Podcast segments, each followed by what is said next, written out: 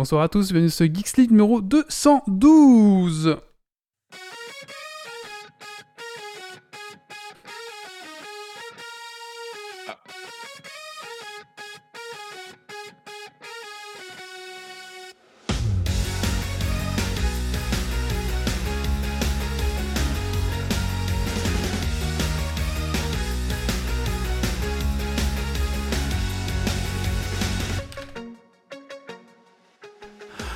Bonsoir à tous et bonsoir à toutes, bienvenue dans ce Geeks League numéro 212, enregistré ce vendredi 5 février 2021. Bienvenue à toi dans ton podcast tech qui sont la frite et la bière, euh, la bière saison ce soir. Ce soir dans Geeks League justement, nous allons parler des news tech. Alors comme invité nous avons euh, Thibaut qui représente Zitophile, je sais pas comment on peut parler de ça, mais en tout cas Thibaut qui va nous parler de bière saison. Euh, alors c'est pas les bières de saison, c'est les bières saison, c'est un type de bière. On va voir ça avec lui. Un petit retour d'expérience de la Candy Box. On va parler du grenier ludique. On va parler. Euh, ah bah non, le corner est malheureusement euh, au lit, donc on parlera pas. Ça, je vais l'enlever tout de suite. On parlera de la chronique de Bridgestone et euh, on parlera de la fondation SCP. Voilà, je pense qu'on a un. Alors, et moi, Disco Elysium. Ah, pardon, et on va parler de Disco Elysium de Méo. Bah, décidément, aujourd'hui, j'ai pas les yeux en face des trous. Et bien sûr, le Super Dragon Quiz Point, présenté enfin, préparé ce soir par un de nos auditeurs. Voilà. Euh... Et d'ailleurs, est-ce qu'il remporte les 3 points? Ah oui, bah du coup, oui, oui, oui, du coup, on va l'offrir. Euh... Ah non, parce que du coup, c'est moi qui vais le présenter, donc je suis, je suis niqué, donc euh, je sais pas, on verra. Ouais, vous gagnez tous les deux. Alors, installe-toi confortablement dans ton fauteuil de train, de voiture, de bureau et monte le son.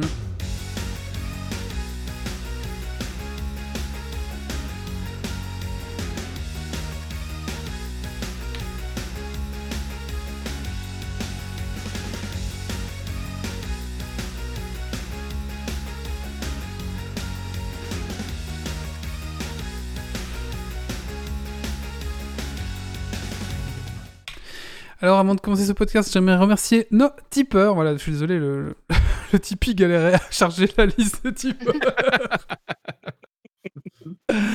Alors, il veut pas afficher la liste des tipeurs. Formidable. Bon, écoutez, euh, je crois que je peux peut-être le, faire de, mémoire. Alors, on a Pirkans, on a Harems, on a euh, Gauthier, on a Dergonic. Euh, j'en oubliais un, du coup, je peux pas.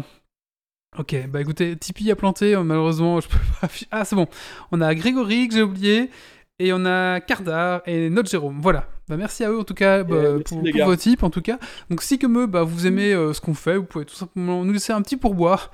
Euh, et puis ben voilà, c'est c'est gentil. merci. merci les gars en tout cas, c'est très gentil.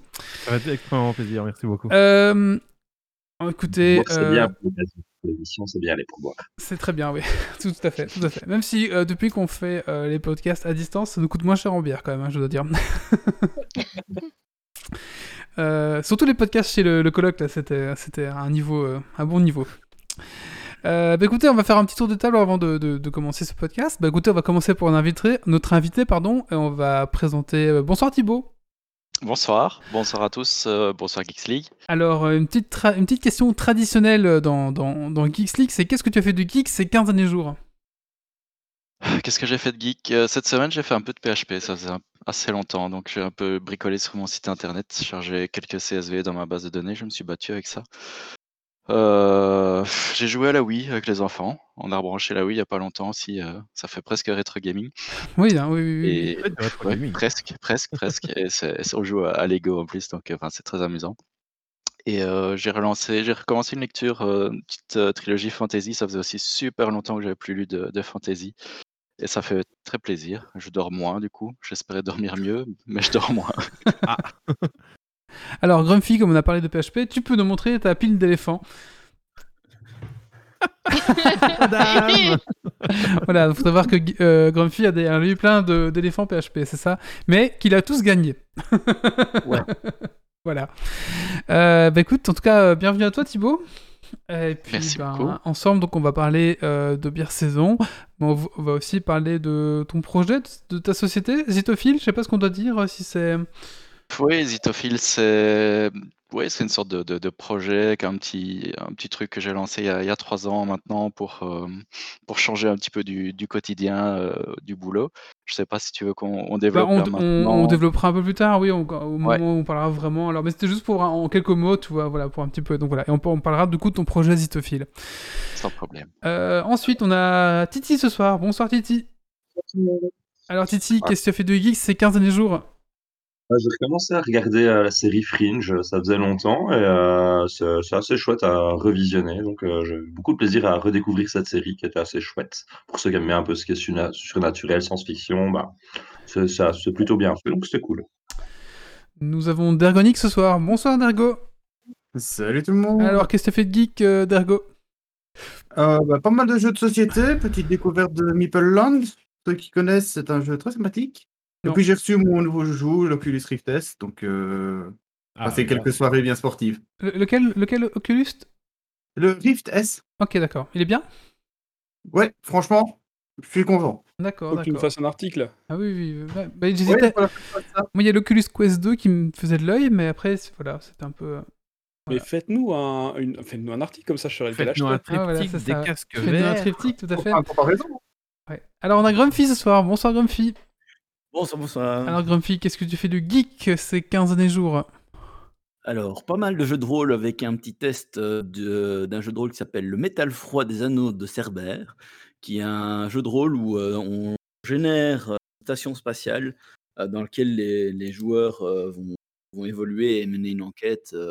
et la station est co-créée ensemble à travers une série de questions. Très intéressant comme processus. Euh, bon, ça, après, ça nous a pris longtemps, parce que ça nous a pris plus de deux heures pour créer euh, la- la ré- les réponses aux questions, mais euh, voilà.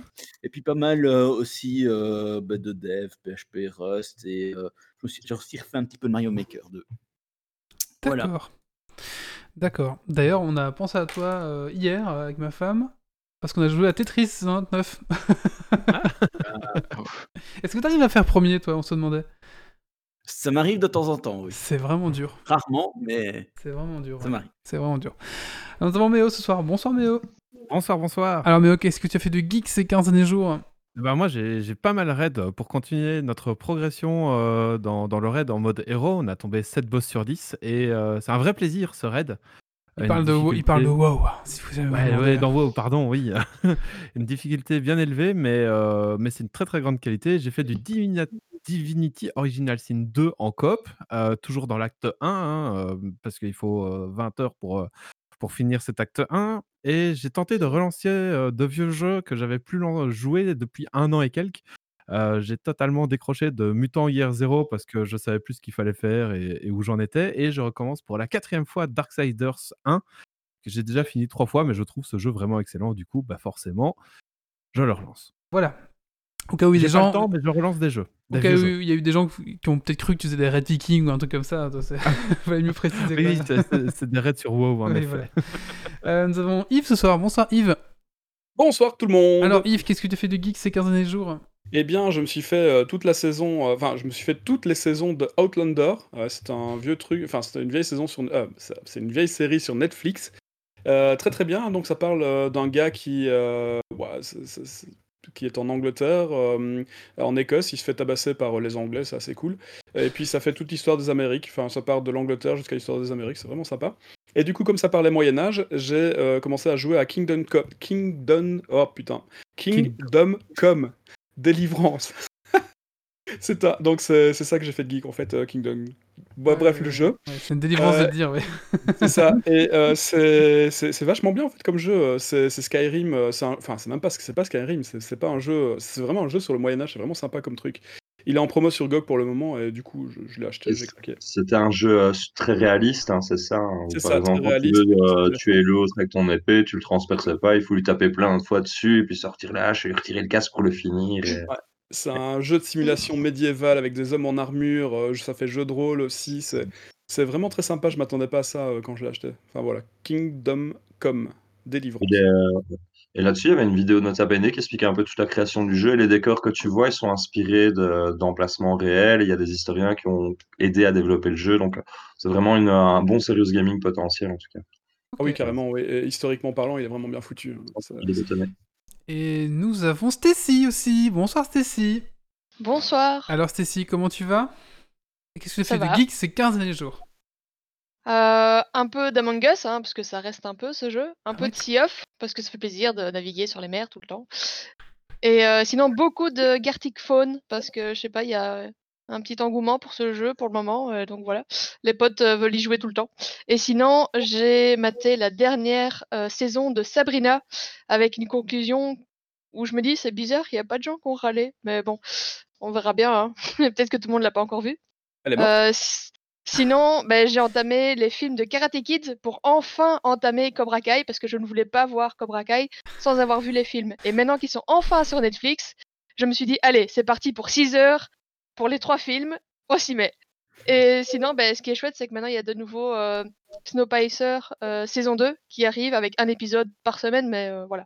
Ici, il y a déjà deux sur euh, les 10 de prévus. Et sinon, j'ai regardé Bridgerton dont euh, je parlerai plus tard. D'accord. On aurait dû te demander ce que tu n'as pas fait de geek. Euh, j'ai bougé des meubles. euh. voilà. Ah bah écoutez, euh, je vous propose qu'on se lance directement dans le vif du sujet. On va commencer avec les news tech qui se sont passées cette semaine. C'est parti.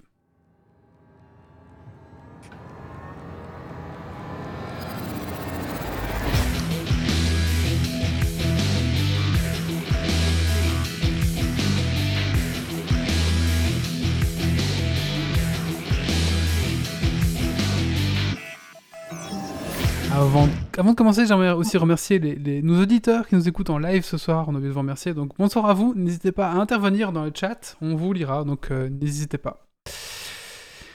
Eh bien écoutez, c'est parti. Adieu Stadia Studio. Et oui, euh, il faut savoir qu'il y a moins d'un an, euh, Google avait décidé de créer une société pour développer des jeux.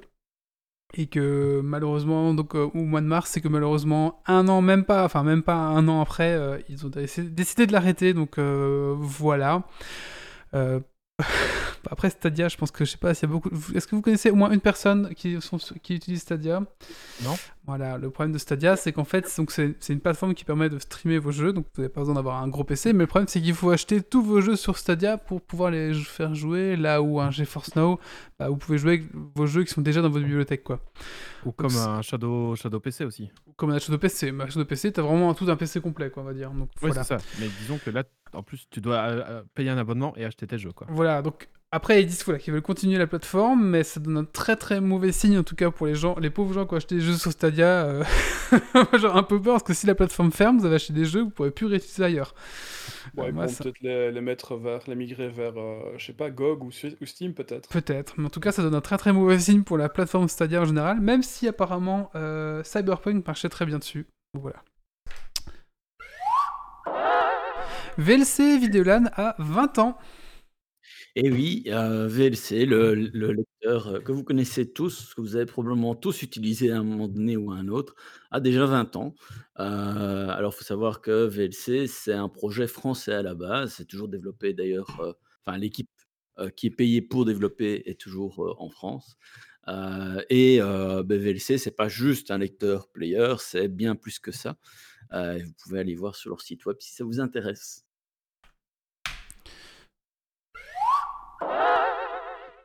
GameStop. Et oui, alors, je pense que si vous n'avez pas entendu l'affaire de GameStop, c'est que vous vivez peut-être dans une grotte cette semaine. Après, c'est possible, peut-être passer à côté. Mais en tout cas, GameStop, c'était euh, le, distributeur de, jeux- vidéo de, de, des boutiques de Micromania, je crois que c'est. Donc voilà. Et après, je, suis une quiche en, en, En bourse. en bourse, etc. Donc je, je- je n'ai pas ici la volonté de vous expliquer comment, comment ça marche exactement. Mais il faut savoir que des gens sur Reddit, dans un subreddit en fait, se sont mis, enfin, c'était un subreddit qui parlait de bourse, se sont mis ensemble, enfin, se sont mis d'accord en tout cas pour acheter des parts et faire monter le cours. Enfin, j'ai pas trop bien compris. Du coup, ça. en fait, voilà, en gros, c'est ça. Euh, et ce qui fait qu'en fait, les, les, les grosses sociétés qui, qui font de la bourse bah, se sont retrouvées euh, à devoir re- rembourser ces gens, à devoir payer leur part, et du coup, ils ont perdu beaucoup d'argent. Euh, bon.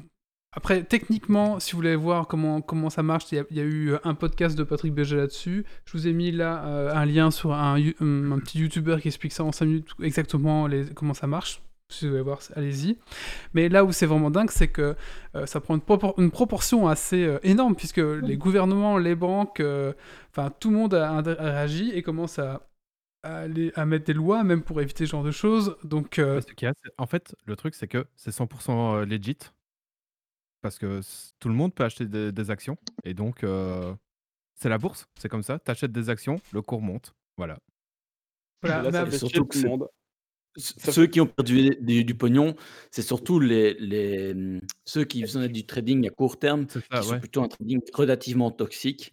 euh, et donc, c'est pas plus mal, en fait. Ouais, ouais, Voilà. clairement. Mais apparemment, il y a quand même des, des- des leviers qui essayent d'être appliqués pour éviter que ce genre de choses ne puissent plus interagir. Du coup, les gens se disent donc les gens pauvres ils peuvent perdre de l'argent en bourse, mais les gens riches ne, ne peuvent pas perdre de l'argent en bourse. Du coup, euh, plus qu'une histoire de part, ça devient plus un peu une guerre de classe. Mais bon, ça c'est mon interprétation à moi. C'est vrai, c'est exactement ça. Voilà. Oui, C'est exactement ça. Et en fait, pour être. euh, donc, les, les, les, les hedge funds ont fait des shorts. Donc, des shorts, c'est parier sur la baisse d'un cours. Et euh, donc, on- ils empruntent des actions à quelqu'un, souvent des, des gros groupes qui ont des, des actions, qui, des fonds de pension, ce genre de choses-là. Ils empruntent des actions à ces gens-là, ils parient sur la baisse. Donc, en gros, si jamais le cours baisse, ils rentrent les actions et euh, ils, ils se font la différence, en fait. Là, ce qui s'est passé, c'est qu'il y a eu un sneeze. Un sneeze, c'est un atchoum, si on veut, sur le cours de bourse.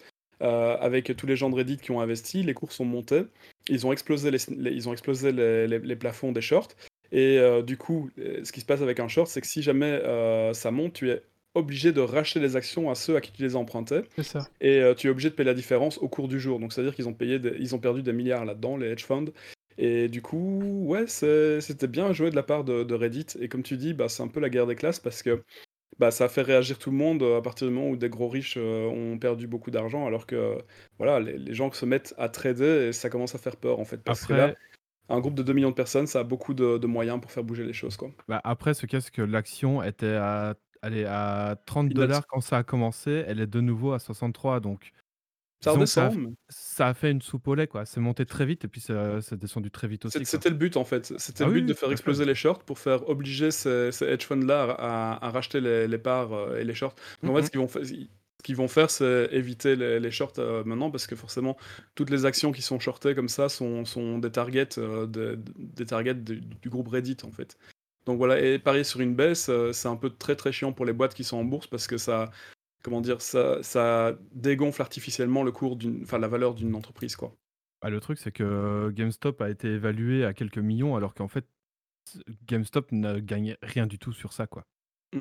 Parce qu'ils Ouais. n'ont fait aucune offre de Non, ils n'ont pas eu donc, de. euh, voilà quoi. Ils ils ont pas pu euh, gagner beaucoup d'argent là-dessus. Mais il y en a qui se sont fait de la thune. Hein. Ça a pris Ah oui, oui, 1400%. ça, ça, ça, donc, c'est euh, sûr. Ouais, ben voilà. En tout cas, si vous voulez en savoir plus, il y a le lien dans la description euh, de ce podcast aussi. Vous pouvez aller voir et c'est mieux expliqué peut-être que nous. Allez, Sûrement. news suivante. Le masque et l'iPhone. Oui, euh, il y a un truc assez énervant en tout cas, à ceux qui ont des, ceux qui ont des iPhones, c'est que quand vous voulez débloquer votre téléphone et que vous avez votre masque, vous êtes en magasin, eh ben ça se déverrouille pas, donc vous allez devoir toucher votre écran pour composer votre code à 6 chiffres maintenant. Euh, du coup, voilà, c'est un petit peu, c'est un petit, c'est pas pratique en tout cas. Maintenant, le Covid, ça fait un, an qu'il est là. Il y a toujours rien qui est en place pour, euh, ben, je sais pas, soit de reconnaître le masque, soit, je sais pas. Alors, ce qu'il y a, c'est qu'il y a une petite mise à jour parce qu'avant, il essayait de scanner votre visage et il n'arrivait pas à cause du masque. Maintenant, il reconnaît directement qu'il y a un masque, donc il arrête d'essayer de scanner, mais il vous affiche directement le, code.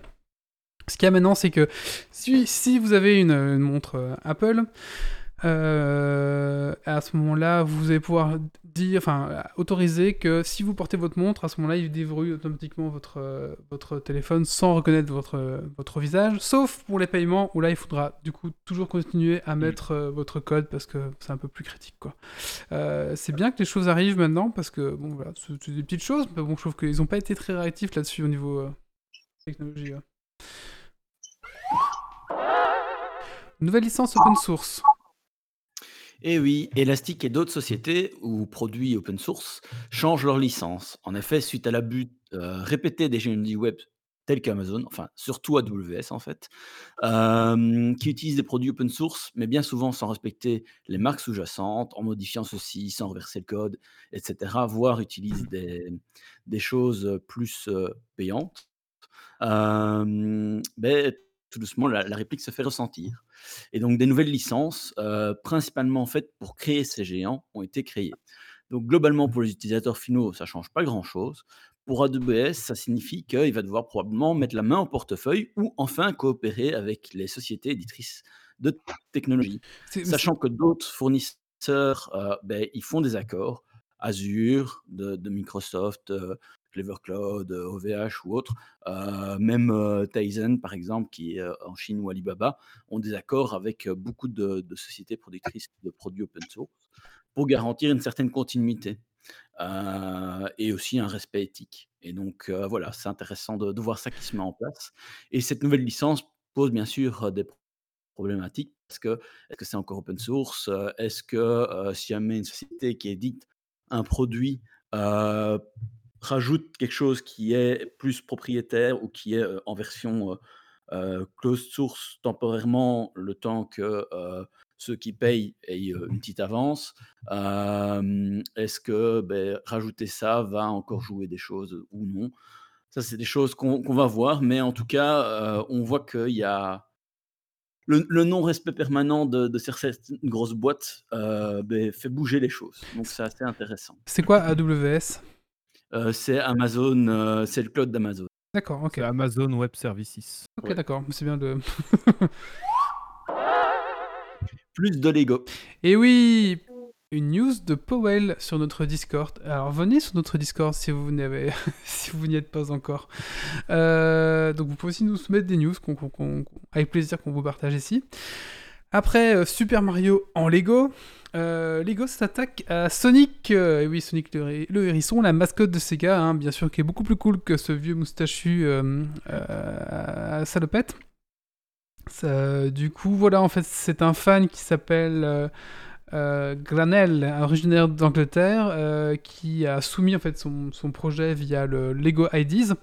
Et du coup, il a récolté 10 000 votes. Et du coup, euh, à partir de 10 000 votes, c'est-à-dire que Lego ben, jette un œil et regarde vraiment si c'est réalisable et rentable. Enfin, Lego se, regarde vraiment euh, le projet des gens. Et du coup, apparemment, voilà, le set Sonic Mania Green Hill Zone va, va être va, va être créé. D'ailleurs, euh, Sega, enfin Lego s'est rapproché de Sega pour créer la gamme. Donc euh, voilà, Super. grâce à, à- à- mais la politique Lego ID, ça apporte euh, pas mal de, de, de- de projets assez sympas. En fait, je vous, vous encourage à aller voir sur le Ouais, site. c'est- toujours HeroQuest. Hein. Est-ce qu'il est-ce qu'il a eu les votes? Je sais pas s'il a eu les votes. Oui, il est largement de la des 10 000. hein. Ouais, mais le problème là, c'est les droits, je pense, d'auteur. Ouais, ça c'est Ah ouais. différent. Je pense que là, il y a un autre souci hein, derrière. Mais bon, voilà. Enfin voilà, du coup, euh, bah, à moins qu'il se rapproche de. C'est qui qui a les droits de request maintenant C'est MB, non? C'est MB, donc euh, c'est Hasbro. Voilà, à moins qu'il se rapproche de à Hasbro, euh, voilà, c'est un peu compliqué. Qui sont des gros crevards, donc euh, j'ai des doutes. Ouais, voilà. Alors que ces gars, quitte à rien sortir, autant euh, rien sortir. voilà, que ces gars, ils vendent leur cul à tout le monde, donc c'est très bien. non, c'est pas vrai. Oh, c'est pas vrai en plus. Rétro streaming. Oui, alors, euh, une, euh, une autre news encore qu'on nous a partagée, c'est un service de streaming qui s'appelle Plex Arcade, euh, sous abonnement, ça coûte 2,99 dollars par mois pour avoir votre Plex Pass.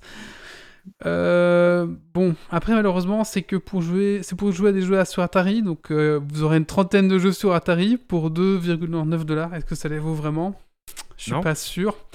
Euh, voilà, en sachant que pas mal de ROMs sont disponibles. Bah, après, vous jouerez dans la légalité, parce que du coup, ils ont vraiment un contrat, donc ce que vous avez joué, c'est vraiment... euh, Mais non, c'est quand même des vieux jeux, les jeux Atari, c'est compliqué, et euh, enfin voilà, payer un abonnement euh, de 2,9 dollars pour ça, je crois pas, non. enfin, en plus, tout cas, moi, moi personnellement, non.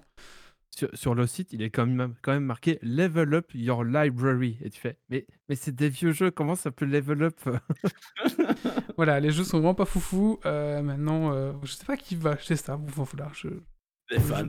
Des fans, je sais pas se trop. compter en bourse, il faut qu'on investisse dedans et que tout le monde le fasse. Ah, mais les fans d'Atari, ils ont un Atari, ils ont les consoles, enfin ils ont les cartouches, je sais pas. Je sais pas. Ouais, ou, ou ils ont des bornes d'arcade chez eux. On a Ouais. tout. Je sais pas. Alors je comprends pas trop qu'est-ce qui, enfin qui cible et euh, si vous avez vraiment des gens qui ont qui ont souscrit un abonnement chez eux, mais ça m'intéresserait de savoir vraiment. hein. Euh, bah, c'est tout pour les news tech de la un écho. Euh, c'est tout pour les news tech de la semaine. Euh, avant de passer à, la rubrique de l'invité, on va faire un petit coup de cœur, un petit coup de gueule. Et ben Stacy, t'es prête? Ouais.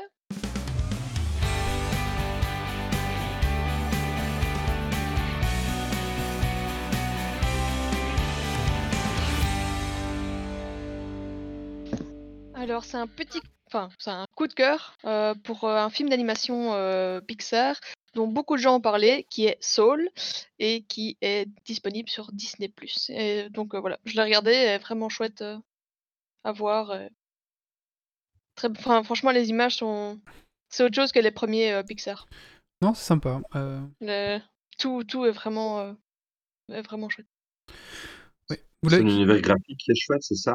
Ouais, ouais, l'univers. Euh, Mais en fait, aussi, limite, il y a des scènes où t'as l'impression que c'est un vrai film, euh, tellement c'est. Enfin, quand tu vois les personnages, évidemment, non, mais le décor et tout, parfois t'es en mode. Mais c'est c'est un vrai ça. Ouais, qui qui l'a vu là? Tiens, pour savoir un peu, tiens.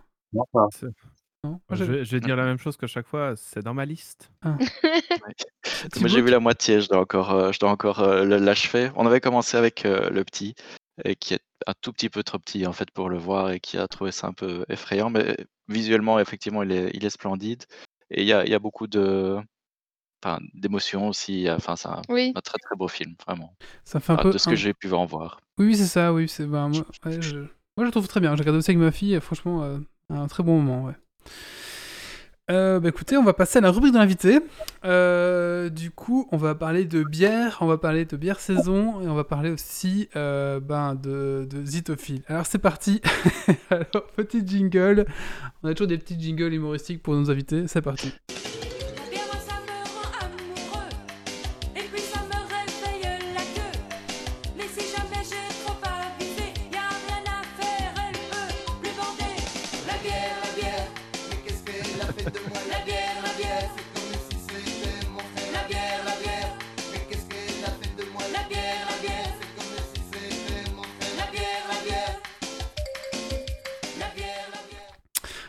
Donc on salue Jean-Luc.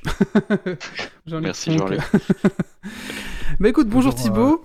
euh. Euh, et pas Dominique, désolé. Hein. non non, c'est pas à toi que je dois en vouloir, c'est à mes parents. Voilà. Euh, Donc bonjour à toi. Euh, donc grâce à un, nos auditeurs, en fait, euh, on est rentré en contact. Donc grâce à, à Rems, qui nous écoute euh, régulièrement, on est rentré en contact parce que c'est vrai qu'on est le podcast qui sent la frite et la bière, mais euh, on n'a jamais trop parlé de bière au final. On en boit, ça c'est sûr, mais euh, on n'a jamais vraiment parlé de la bière en elle-même. Euh, du coup, on va, on va remédier à ça grâce à Thibaut en fait, qui, bah, du coup, qui nous a contacté et qui nous propose justement de faire euh, des chroniques sur la bière. Alors, euh, Voilà.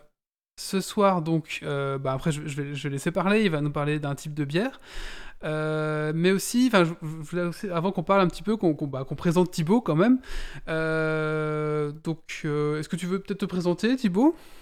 Oui, donc euh, bonsoir, je m'appelle Thibaut et je suis zitophile. je commence à peu près toutes mes soirées ainsi. Euh, zitophile, donc euh, pour vous rassurer un petit peu, donc il n'y a, rien de malsain derrière ce terme. Un zito veut dire bière, fil qui aime, donc euh, j'aime la bière et je pense que vous aussi.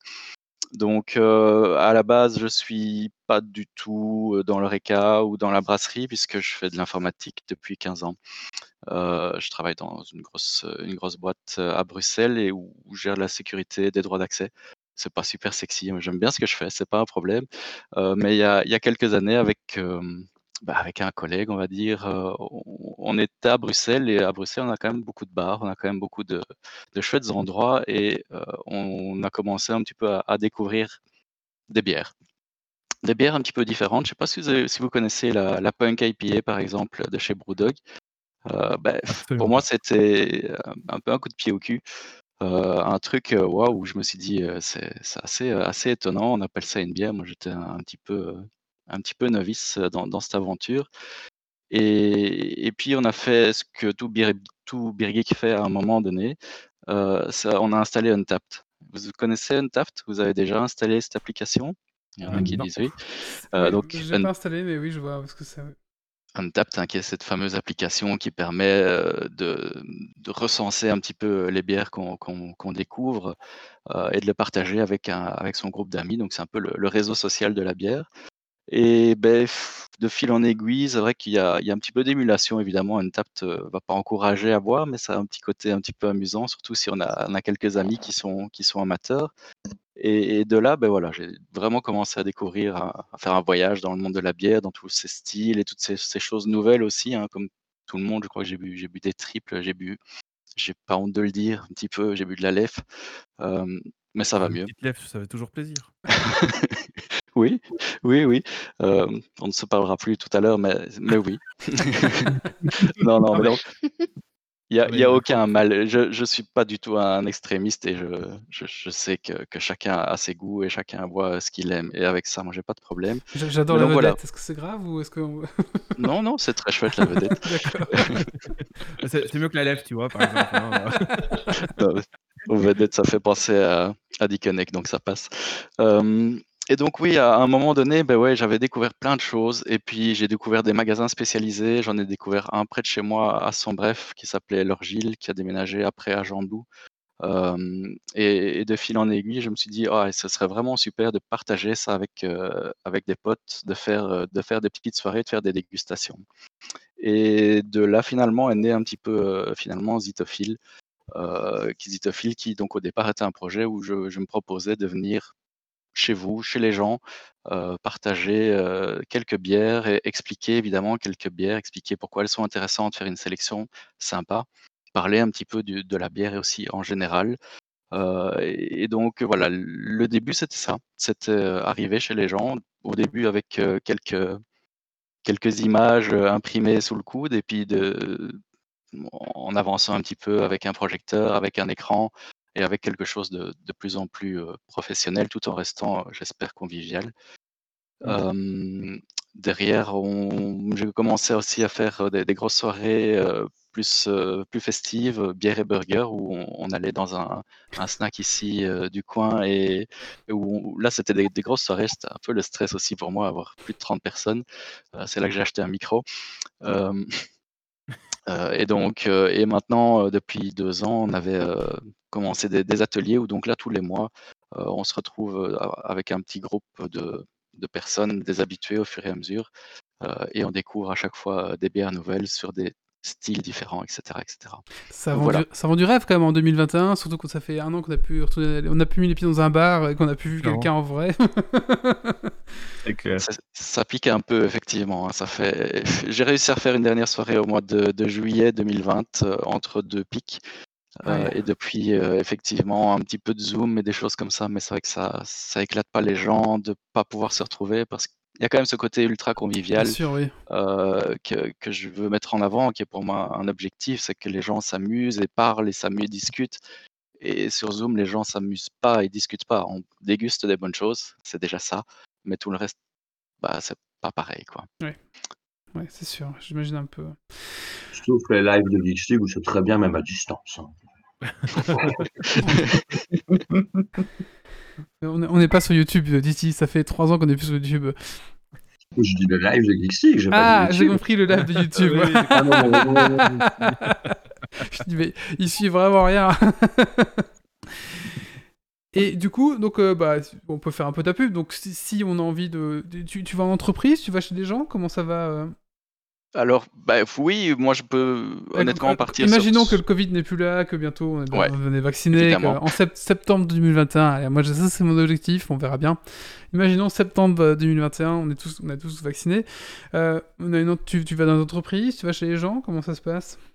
Oui, a priori, je peux honnêtement tout faire. J'ai pas encore fait d'entreprise, même si euh, je suis absolument pas opposé à ça. Bien au contraire, c'est toujours très amusant. Le team building, on sait quand même que euh, la base du team building, c'est de boire un verre.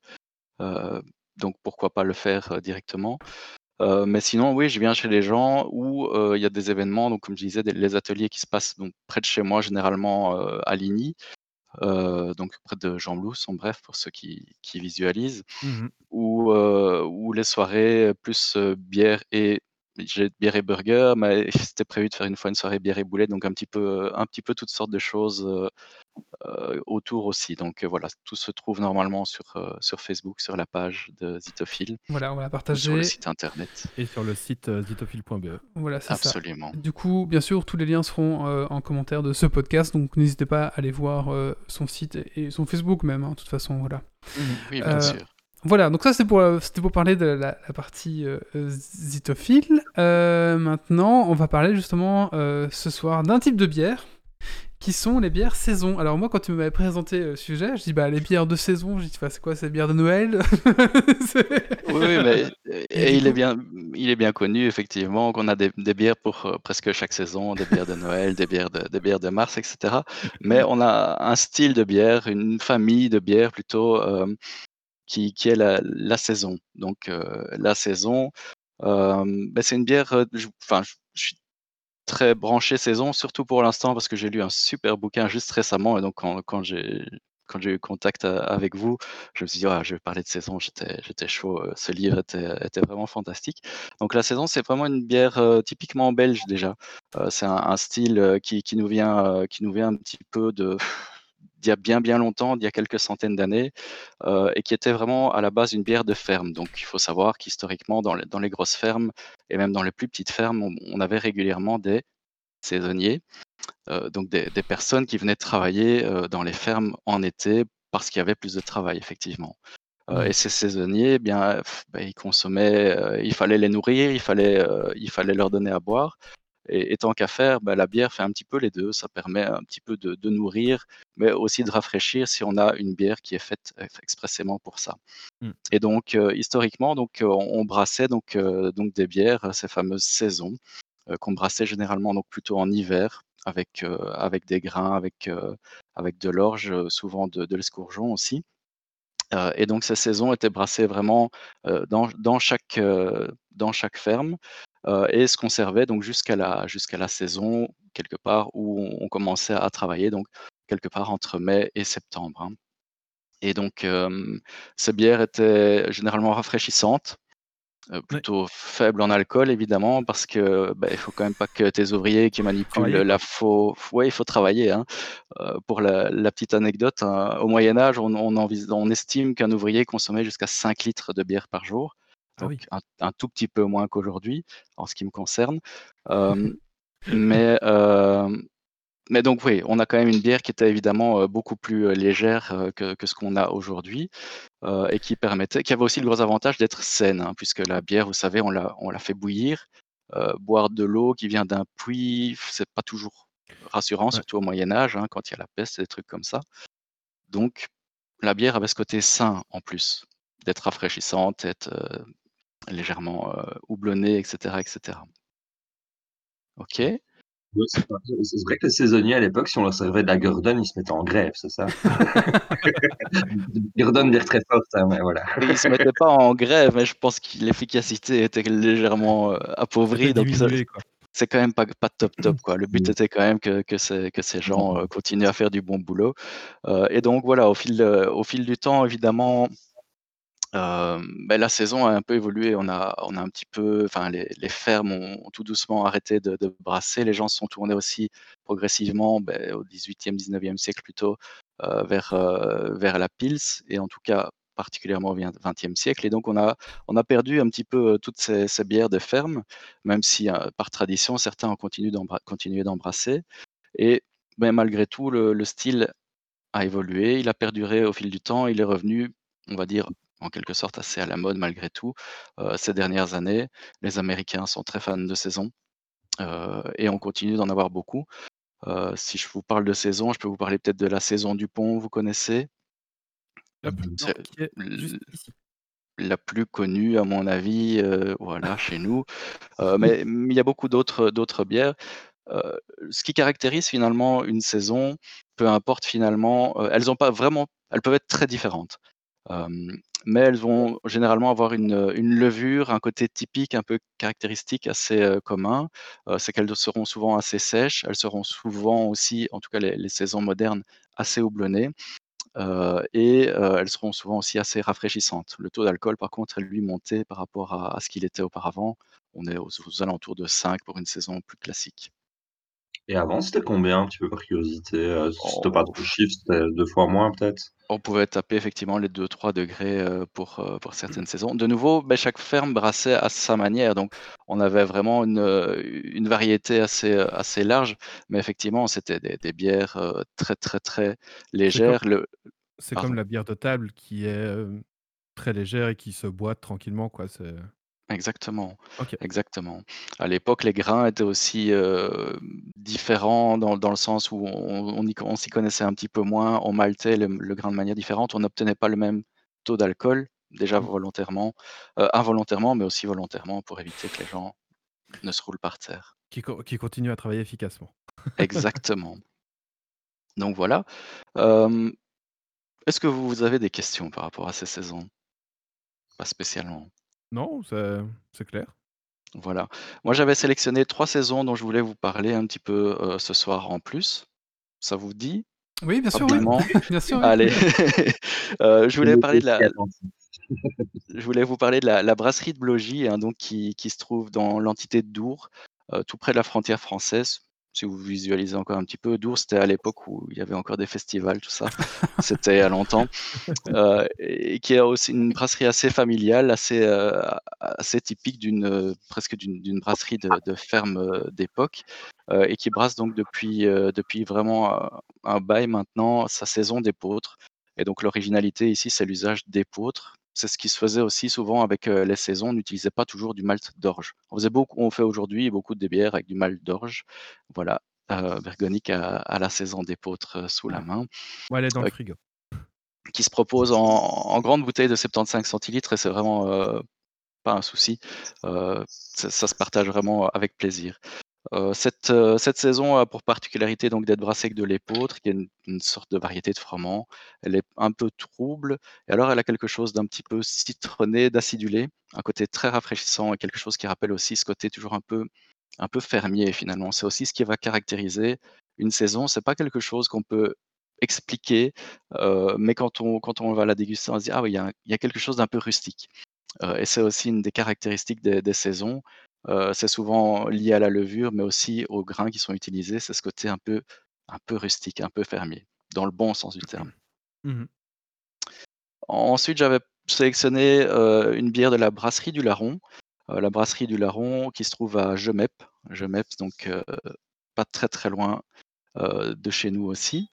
Et la brasserie du Larron, c'est Robin, c'est un petit gars qui est comme beaucoup de beau beaucoup d'autres à l'heure actuelle, qui a qui est passionné de bière, heu et qui a, mmh C'est et qui Gemep-sur-Meuse ou Gemep-sur-Sambre?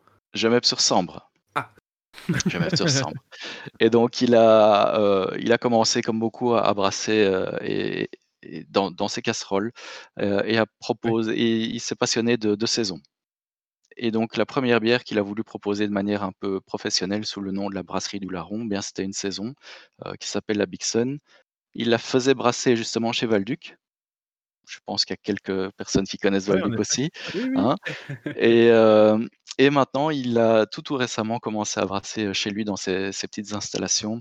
Et donc voilà, ici, j'ai tout récemment, redégusté sa sa Bigson qui était très, très sympa, un petit peu évoluée. Moi je l'ai trouvée, heu, plus, plus, heu, plus acidulée et un peu plus fermière aussi que la version précédente. Mmh.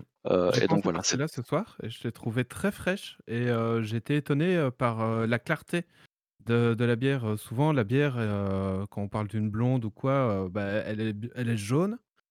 Là elle est, elle presque blanche en fait, enfin c'est un jaune très pâle, très, très transparent et été assez étonné de, de de de cette couleur, en fait. C'est ça. Et tu l'as appréciée? Oui, elle est très, très bonne, très Voilà, voilà. rafraîchissante, heu, vraiment, heu, je connaissais pas du tout et heu, une très chouette, heu, découverte. Pour le moment, la 1re. La 1re. Heu, chez lui, heu, ce qui a été aussi un peu, heu, particulier, c'est l'usage du du seigle, donc encore une autre Ah céréale, heu, un petit peu particulière qui a qui apporte aussi quelque chose de de plus spécifique, d'épicé aussi au au niveau de la bière. Donc voilà. La dernière bière, c'est celle que que je déguste à l'instant, donc c'est une bière de la brasserie de la Sambre, la Vie Saison. Vie Saison, donc vieille saison en fait. Mmh. Et mmh, la brasserie de la Sambre se trouve, bah, il se il se fait que c'est tout près de Gemep aussi, c'est à Spy, donc tout près de tout près de Namur également. Hem, où ils ont emménagé justement dans une dans une ferme il y a quelques années maintenant, et où ils brassent maintenant, hem, des choses des choses assez excellentes. Je suis assez fan de la brasserie de la Sambre, je ne vous le cache pas. Et la la vieille saison, ils sont partis un petit peu d'un d'une idée, qui se retrouvait justement dans le bouquin que que j'ai lu tout récemment, et qui faisait le constat qu'il était fort possible que, que par le passé, on mélangeait de la jeune bière avec de la bière plus ancienne pour en faire un, un- un quelque chose de, de différent, de, de- euh, d'apporter un petit peu de, un petit peu de ce côté Ouais. euh, plus acide aussi qu'une ancienne vieille bière, en tout cas euh, comme un lambic ou comme une gueuse euh, pouvait apporter à une bière plus jeune qui n'avait pas encore assez de maturité. Et donc ils ont fait ça, ils ont brassé leur saison, une saison assez euh, classique pour eux, mais qui était déjà très bien faite, et ils l'ont mélangé avec, euh, avec un lambic, un, un excellent lambic bruxellois, puisque bon, on produit le lambic autour de Bruxelles, vous le savez peut-être. Euh, et donc ils ont fait un, un mélange, ils en ont fait trois différents, en tout cas ils en ont mis trois euh, différents en vente, euh, avec à chaque fois une proportion différente de lambic, et ça apporte quelque chose d'assez surprenant. puisqu'on a, on a vraiment ce, ce côté effectivement acide qui est super rafraîchissant, un petit quelque chose de, de, de suret, euh, et malgré tout un peu plus de corps également qui, vient de, qui vient de la saison initiale. Donc une superbe réussite, franchement. Et vous n'en trouverez pas parce que toutes les bouteilles sont vendues. Ah, Euh, ah merde. donc je vous fais baver, j'en ai encore deux dans le frigo. Et euh, les deux dernières. Et tu as, tu as apporté une euh, saison de Dotigny aussi. Voilà. Donc la, la saison euh, de chez De Rank, c'est une de mes, une de mes préférées dans, dans les bières qui sont très très faciles à trouver. une robe Euh, assez ambrée. Oui, et il y a quelque chose de... Elle est, elle est plus trouble, hein, mais donc ça c'est souvent aussi euh, l'usage de, de grains, de grains spéciaux. Euh, et les- la saison d'Etini est très sèche, elle est assez amère et hyper rafraîchissante. Moi je la trouve euh, absolument géniale pour se, pour se rafraîchir. Euh, pour le clin d'œil, je l'ai trouvé au fût euh, à Bruxelles, à l'époque où on allait encore à Bruxelles dans une, une très chouette pizzeria.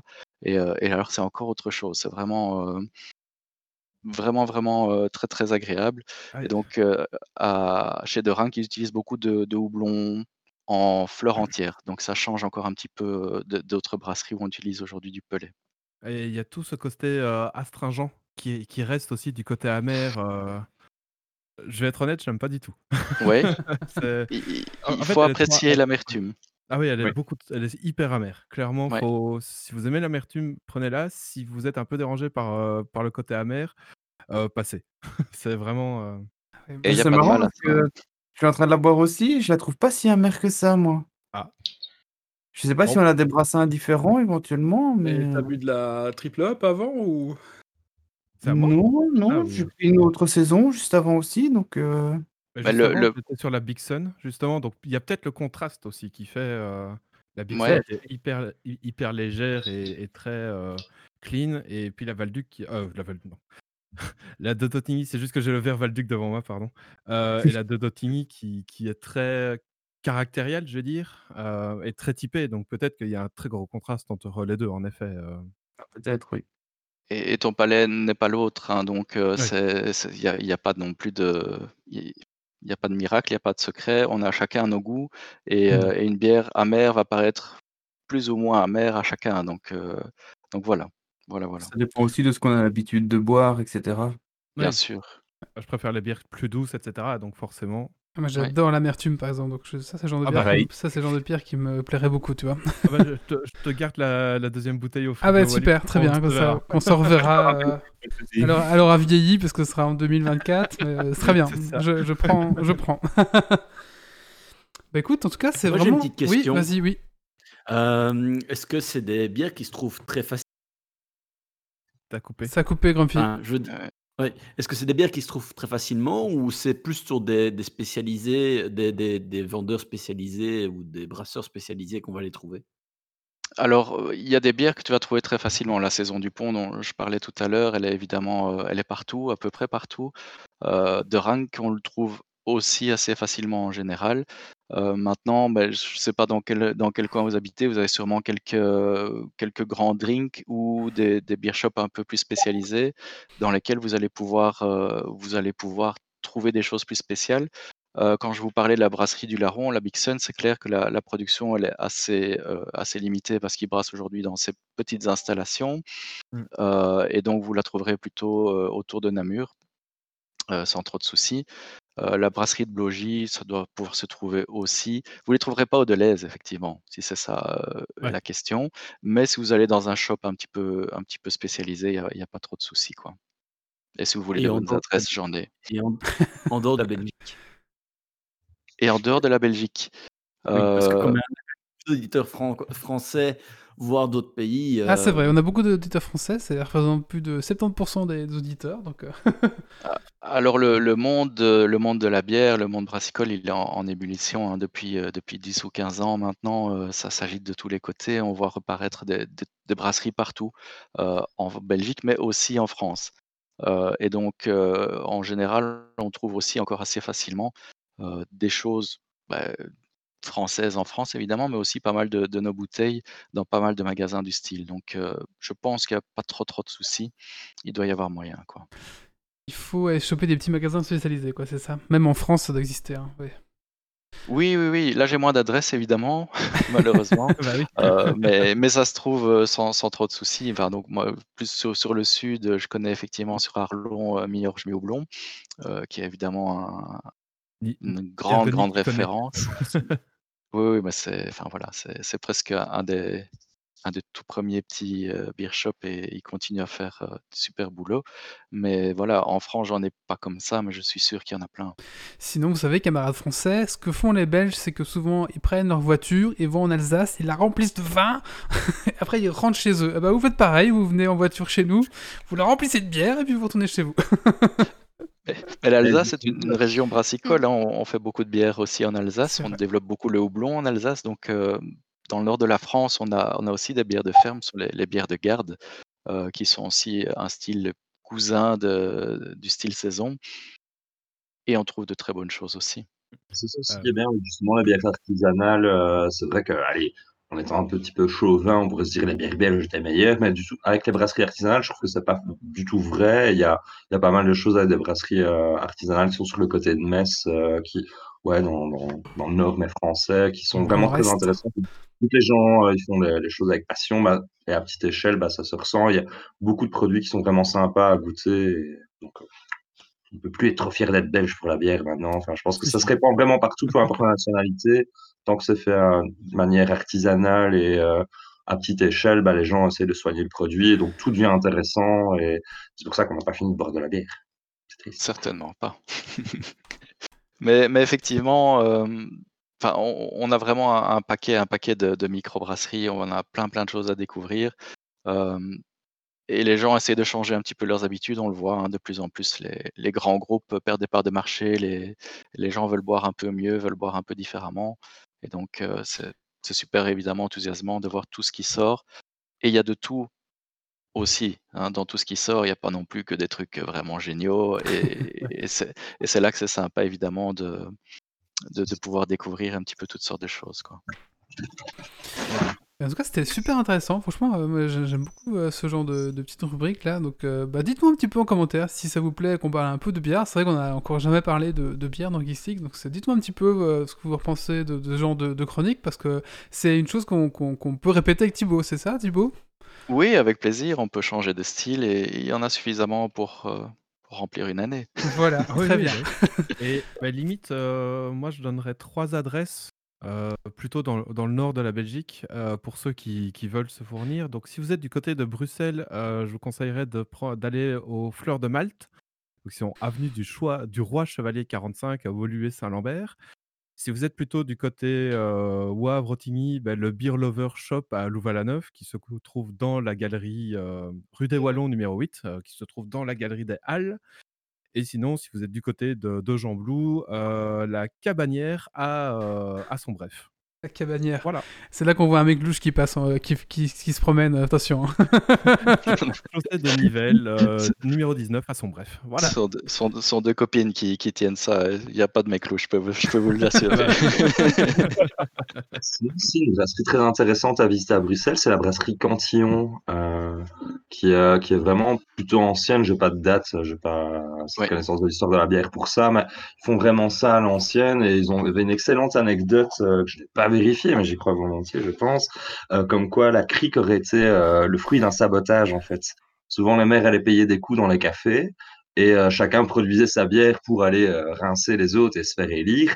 Et du coup, il y en a un qui a mis des cerises très amères, les grillettes, dans la bière de l'autre en pensant bah, il va perdre ses élections et ça a donné la Ah. crique et l'autre il a gagné. Voilà, donc c'est voilà. Est-ce Ben, que tu oui. cette histoire-là?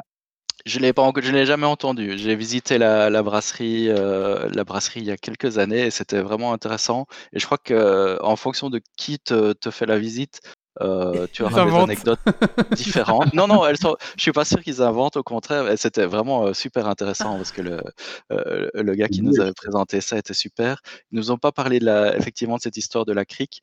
Euh, mais ce qui est certain, c'est qu'il il brasse encore effectivement comme il y a, il y a 100 ans. Euh, Mm. C'est une, une des rares brasseries bruxelloises qui a survécu en fait, même si maintenant on en a plein. hein. On a Brussels Beer Project, Brasserie de la Seine, etc. Yon euh, elle a toujours resté sur place à, à brasser dans son style, donc qui est le, le lambic et, et les gueuses justement. Et c'est un vrai plaisir effectivement d'aller sur place. Il faut aimer les, les bières acides. Euh, et Et là, tantôt, on avait parlé de contraste aussi quand on visite là-bas. Moi, j'avais acheté de la cantillon. C'est une bière qui est quand même assez chère parce que c'est des brassins qui sont plutôt limités en quantité. Donc, il y a des gens qui, qui, qui, qui achètent ça. Enfin, voilà, moi, je que c'est un très bon produit, ça vaut la peine. Mais c'est très acide. Et euh, là-bas, quand on avait goûté la bière dans la brasserie, j'avais mieux aimé parce que d'abord, je crois qu'on avait goûté un, un, un- un lambic. Enfin, il y avait une, une gradation à respecter pour éviter justement le côté acide. Et là, c'était vraiment très fruité. Et euh, alors qu'avant, j'avais payé une, genre une bouteille à 10 euros et on l'achetait. quoi. Euh, tellement c'était trop acide. Alors que C'est dommage. dommage, hein, mais c'était imbuvable selon moi. Mais en fait, faut, fallait- faut se préparer. voilà. Mais, mais le Belge a du mal à boire de l'acide parce qu'on a, on a le palais qui a été déformé par des années de, de sucre, hein, euh, tout simplement. Euh, et donc, euh, et c'est pas un tort, hein, ceci dit, euh, il faut pas, faut pas s'en vouloir parce qu'on n'aime pas une bière acide ou parce qu'on n'aime pas une bière amère. Euh, c'est vraiment à chacun à nouveau son, son truc. Euh, mais voilà, avec le temps, on peut apprendre à l'apprécier. Et une fois qu'on y est, euh, c'est un, un vrai plaisir, effectivement. Bah merci beaucoup en tout cas Thibaut, c'est vraiment chouette. euh, mais- et puis euh, ouais, vraiment vraiment vraiment une chouette petite chronique, c'est vraiment sympa. Et du coup, pour- vous pouvez retrouver Thibaut donc sur euh, sa page Facebook qui s'appelle Zitophile. Voilà, Tout ça. merci à toi. Merci. Euh, bah écoutez, on va passer à la suite maintenant. On va faire un petit coup de cœur, un petit coup de gueule. Euh, Dergot, t'en as un? Oui.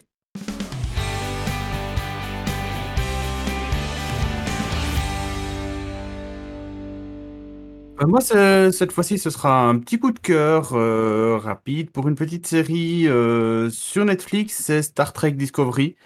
Pour ceux qui aiment bien un petit peu la, série Star Trek, ben voilà, c'est une nouvelle série, enfin nouvelle récente, on va dire, qui remet un petit peu au goût du jour cette série qui date déjà quand même de quelques dizaines d'années. Et franchement, cette nouvelle mouture, ça passe bien. Ça passe super bien, donc euh, voilà, je conseille Star Trek Discovery sur euh, Netflix. Ah, Merci. ah, en fait, ouais, alors, alors du coup, allez, je vais réagir là-dessus parce que Star Trek Discovery, j'ai vu les, les trois saisons là, euh, et, et ce qui m'a vraiment choqué, c'est sur les, les premières saisons, la, la, la, la tronque des Klingons en fait. Ça a plus, c'est plus des Klingons, c'est Ouais, c'est mais ça fait que la quatrième fois qu'il les remanie. Non, c'est la deuxième. Ils l'ont changé, ils l'ont changé la première fois après la, après l'original. La série originale, elle a duré 3 ans, donc ils changent les Klingons au bout de 3 ans pour le film. Ok, d'accord. Mais ici, les Klingons, ça fait 30 ans qu'ils ressemblent à des Klingons, quoi.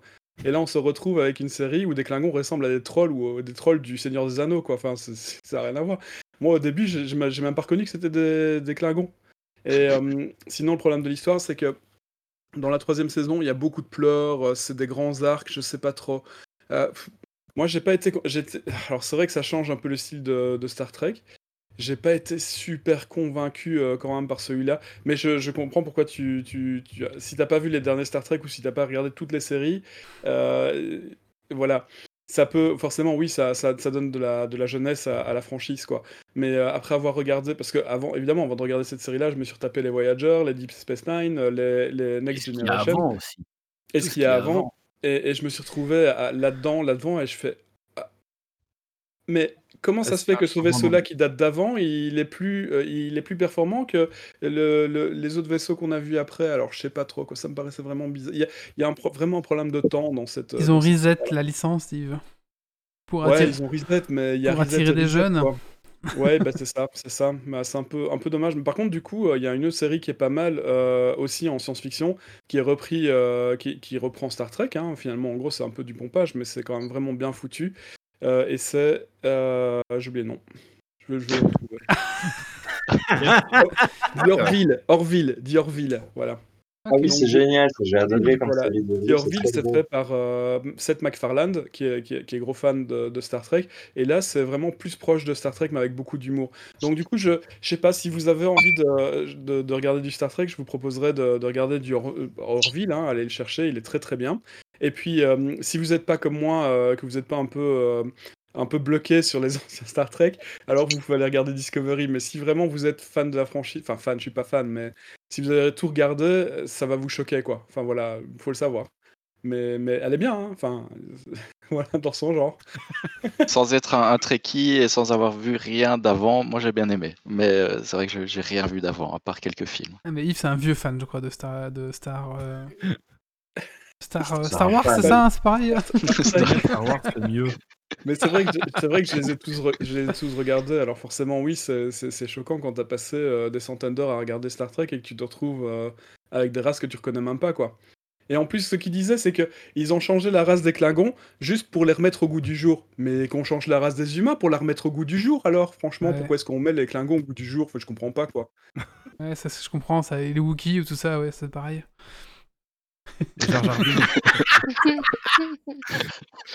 J'aime pas, trigger. j'aime pas la licence Star Trek, je suis désolé. je cranche pas du tout, voilà. C'est pas là où il voyage à travers des portes? non, c'est. Là, tu parles de la meilleure série du monde, bien sûr. Ah, d'accord. Bon, euh, bah merci. euh, du coup, c'était le coup de cœur de qui Deux C'était le coup de cœur de Dargo, voilà. Euh, ah oui, Du coup, sur, sur la chatroom, on, nous dit- on nous dit qu'ils appréciaient euh, la, la chronique bière et on nous disait ce serait bien qu'on fasse une chronique frite euh, parce que pour être euh, complet. Bah, on, a, on, on a déjà fait la chronique frite avec euh, le partage de notre secret belge. euh, C'est enfin, vrai. non, le secret Mais du euh. J'avais contacté une friterie pour faire un podcast en direct de la friterie un soir. Oui, Euh, mais avec le Covid, là, bon, bah, c'est hors de question, bien sûr.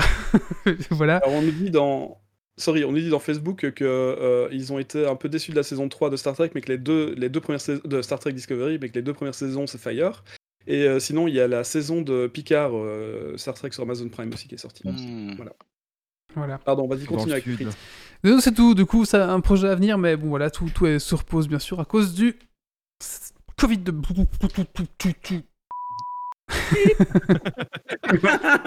Allez.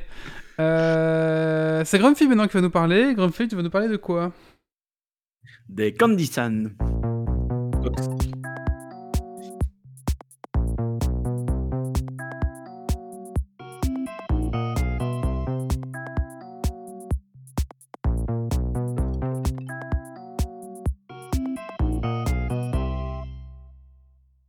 Alors, je- juste pour vous donner une idée de la taille, euh, ça donne une, taille, une boîte comme ça.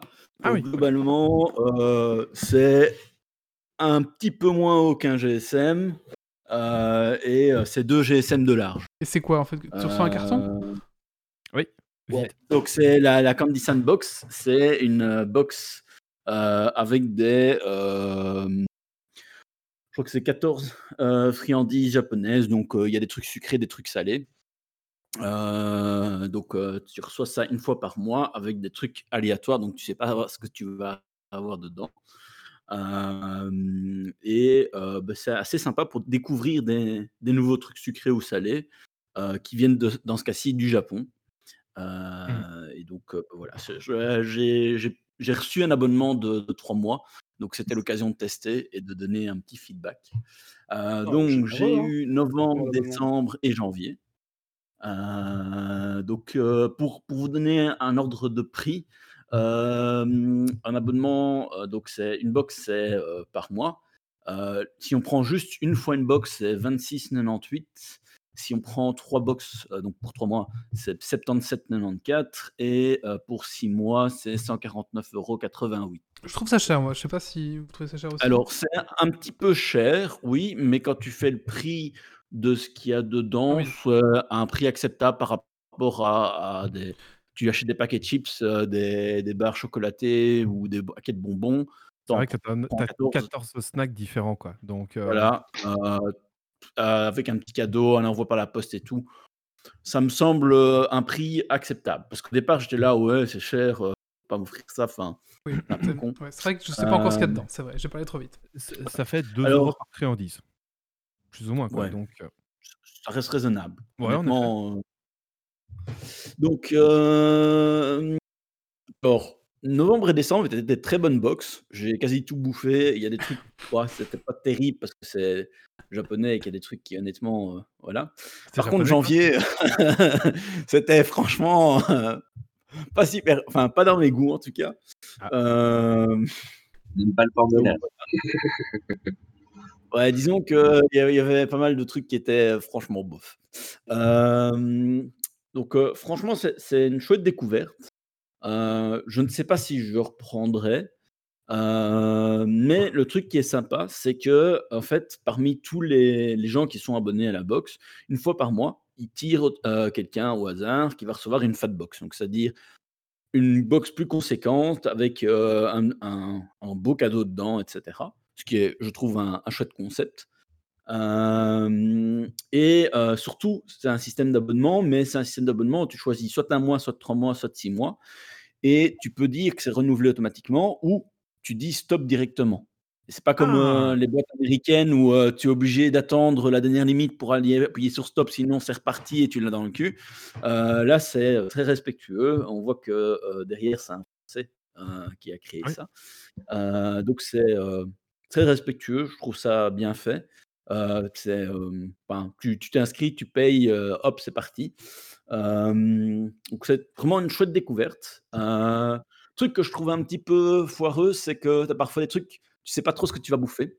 Ah oui, donc, quand tu as des trucs salés à base de poulpe, voilà, moi qui aime pas le poisson, bon, tu le sens tout de suite, mais Et pour les allergènes, il y a une traduction qui est, qui est transmise ou c'est Euh, je pense que pour les allergènes, tu dois pouvoir aller chercher l'info. De toute façon, sinon, il, suffit de les contacter. hein. Ouais, pas, c'est illégal. C'est la boîte roulette, roulette russe.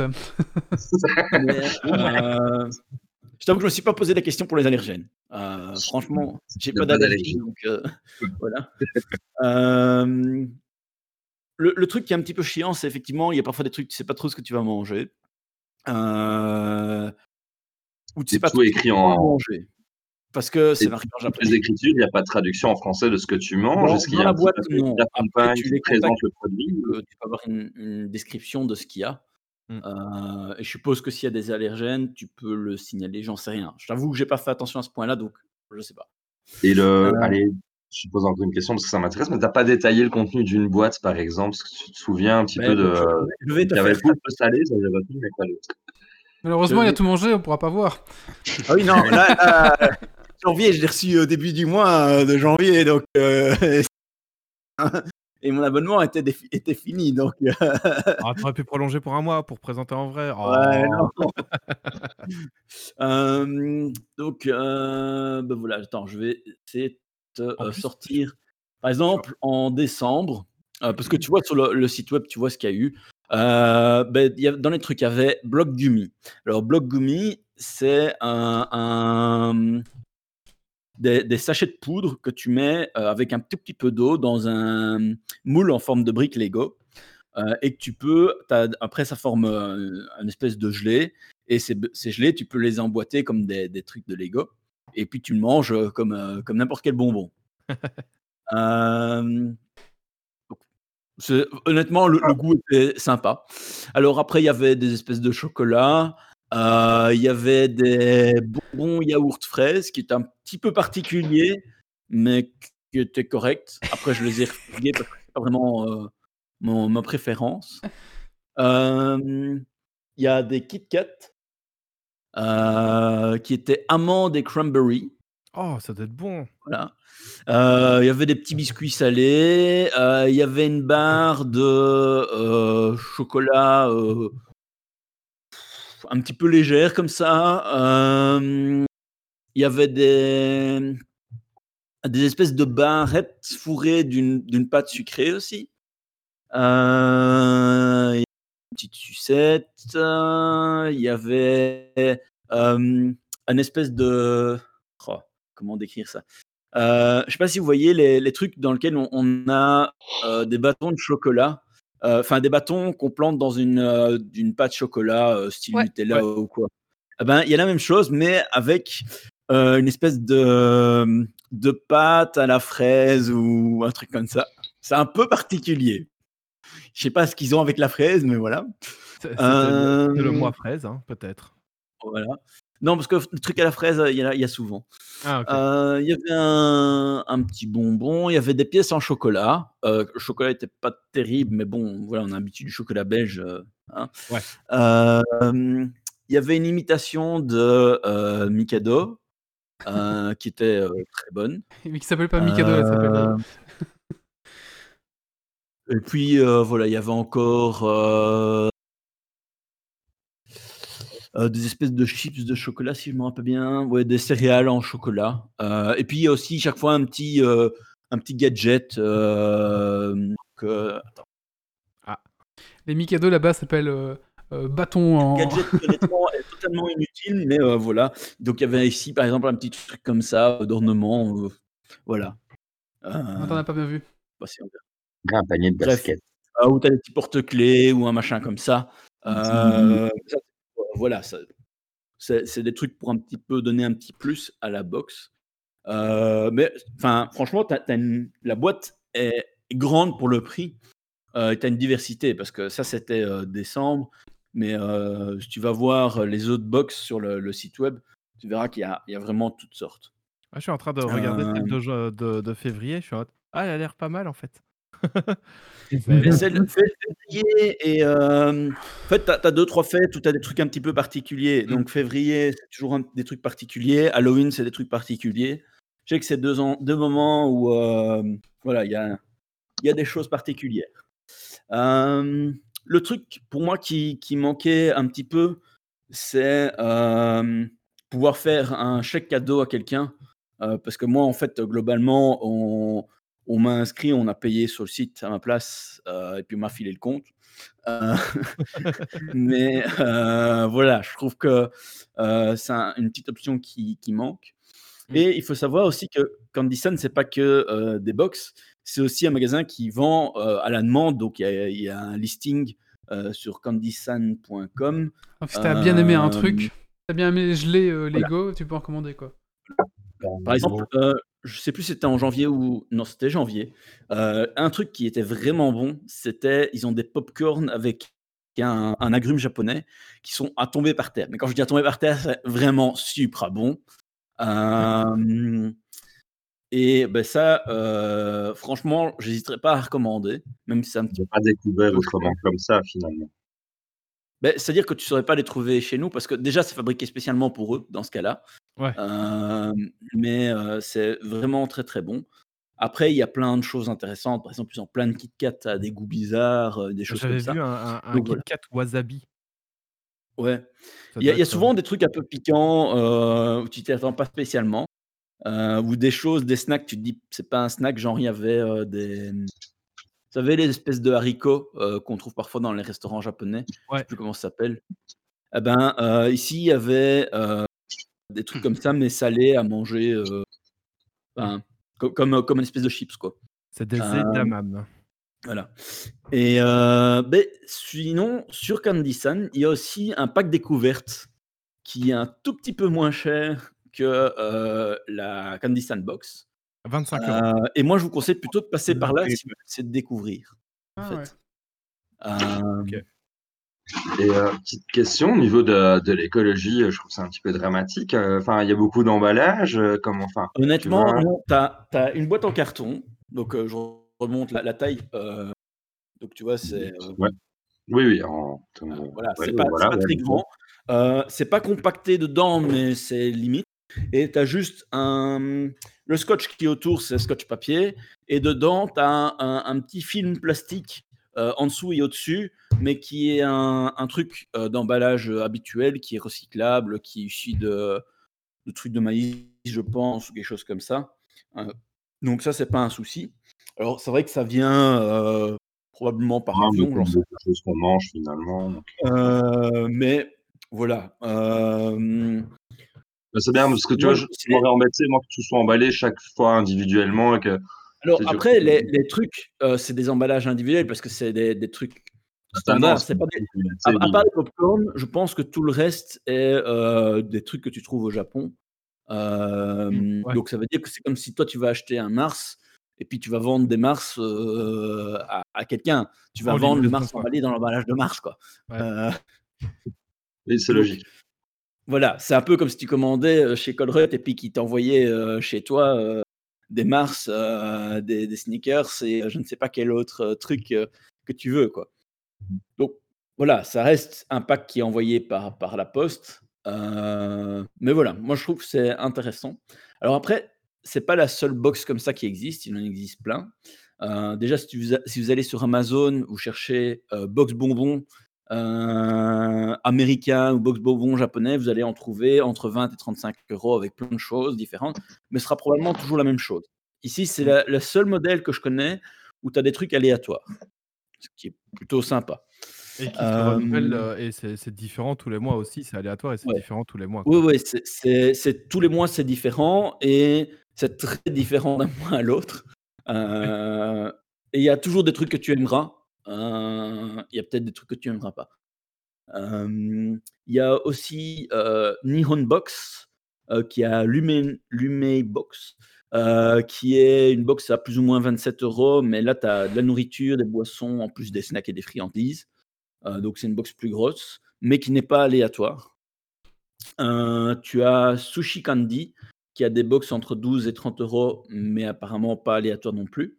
Euh, et ta confiserie Tito, euh, qui fait des box japonaises aussi, euh, avec différents, différents trucs. Donc, des box japonaises, il y en a plein.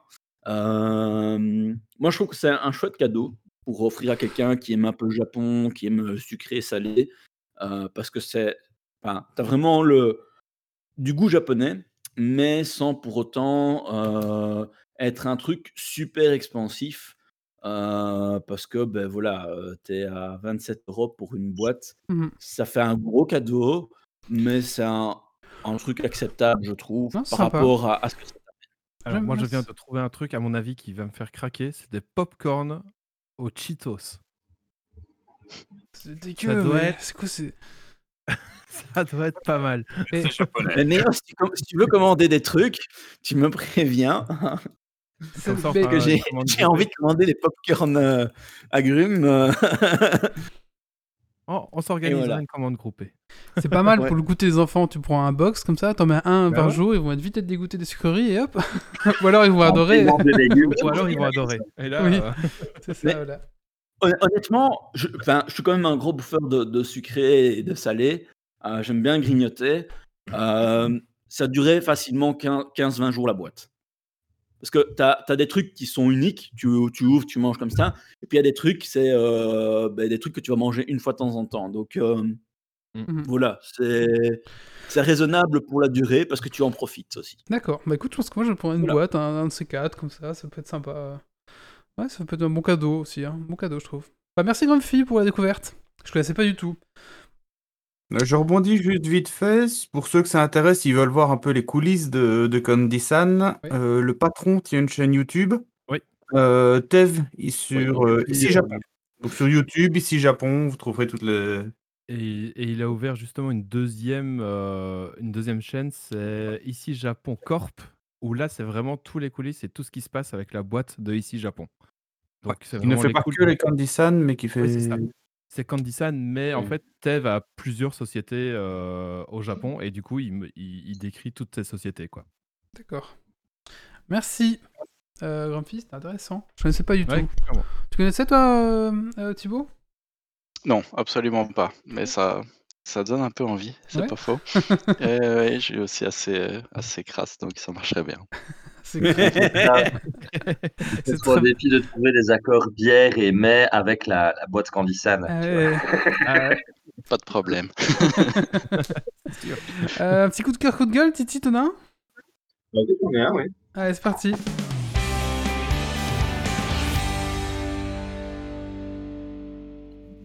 Mon petit coup de cœur, c'est la sortie de Fatal Falls, euh, une petite extension, une petite DLC pour euh, Dead Cell.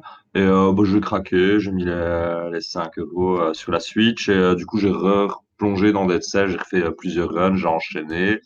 Et euh, le contenu, j'ai pas encore vu tout ce qu'il y avait dessus, mais enfin, allez, je- du 5 euros, il y a, je crois qu'il y a trois mondes en plus, quelques armes, et ça m'a fait vraiment plaisir de rejouer à Dead Cells euh, via ça, d'avoir quelques chemins intermédiaires en plus pour ceux qui connaissent le jeu. Donc, le principe de Dead Cells, hein, c'est un, un peu un, un rogue où Ouais. on fait de la plateforme en 2D, du combat, et euh, se développe. Et euh, franchement, très content de, de rejouer à Dead Cells. Et, euh, donc, si vous, êtes, vous avez bien apprécié le jeu, bah, c'est le moment de, de tester. Et bah, maintenant, ça arrive trop tard, mais je me demande si cette semaine-ci, il n'est pas en essai gratuit sur euh, la Switch sur, via Online. Ok. Euh, Dead Cells. des essais gratuits, je savais même pas, toi. Si, ça fait 2-3 semaines que sur la Switch, maintenant, il y a toujours un jeu euh, sur Switch Online qui est, euh, tu peux télécharger la version test pour une semaine. Tu peux y jouer gratuitement et c'est rajouté avec, euh, pour l'abonnement, je crois que de 20 euros annuel. Oui, oui, c'est Ça ça, oui. pour un jeu nouveau chaque semaine et me semble-t-il que c'est encore Dead Cells. Mais Ok, voilà, d'accord. et avec l'extension dessus. Très bien.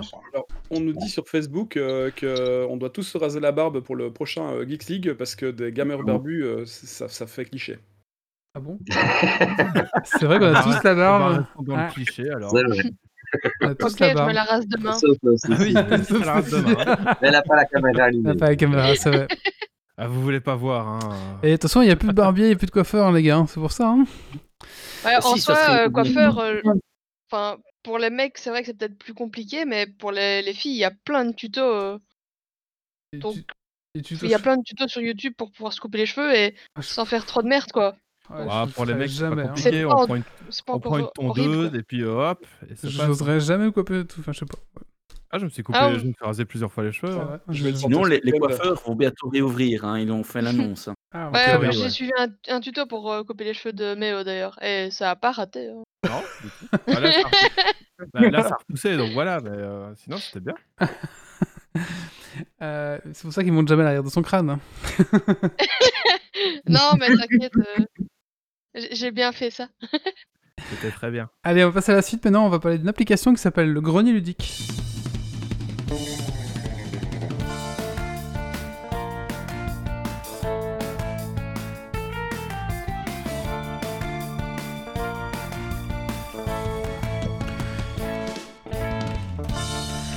Allez, je vais vous parler donc du gr- Le Grenier Ludique, euh, qui est une application euh, smartphone euh, iOS et euh, Android qui permet euh, de vendre ou de louer vos jeux de société, un petit peu comme une ludothèque. Ça permet en fait de pouvoir euh, prêter vos jeux contre une somme modique à euh, des gens qui sont pas loin de chez vous. Alors vous allez, comment ça fonctionne? Bah, D'abord, il faut installer l'application comme chaque fois. Elle est gratuite l'application. Euh, une fois que vous allez installer l'application, vous allez devoir bah, autoriser la géolocalisation et entrer votre adresse. Ensuite, euh, là, vous allez pouvoir commencer à encoder tous les jeux que vous avez chez vous, en fait. Euh, donc, pour cela, On peut pas scanner juste les, cu- les, les codes barres? mais si, c'est ça que je veux dire. On peut, C'est ce qu'il dit. c'est ce que je veux dire. On peut commencer à encoder les jeux. Donc il y a deux méthodes. Soit on scanne les codes barres avec votre euh, appareil photo. Du coup, à ce moment-là, ça va automatiquement. Soit vous tapez le nom du jeu, il y a une base de données, puis vous allez le trouver. Une fois qu'il a reconnu le jeu, euh, vous allez pouvoir décider si le jeu est à vendre, à louer ou à vendre et à louer. Si jamais vous Ah voulez, oui. voilà. Euh, l'état du jeu, euh, une petite description de l'état du jeu. Et euh, vous allez pouvoir fixer un prix de location à la semaine et un prix de vente aussi si vous voulez vendre.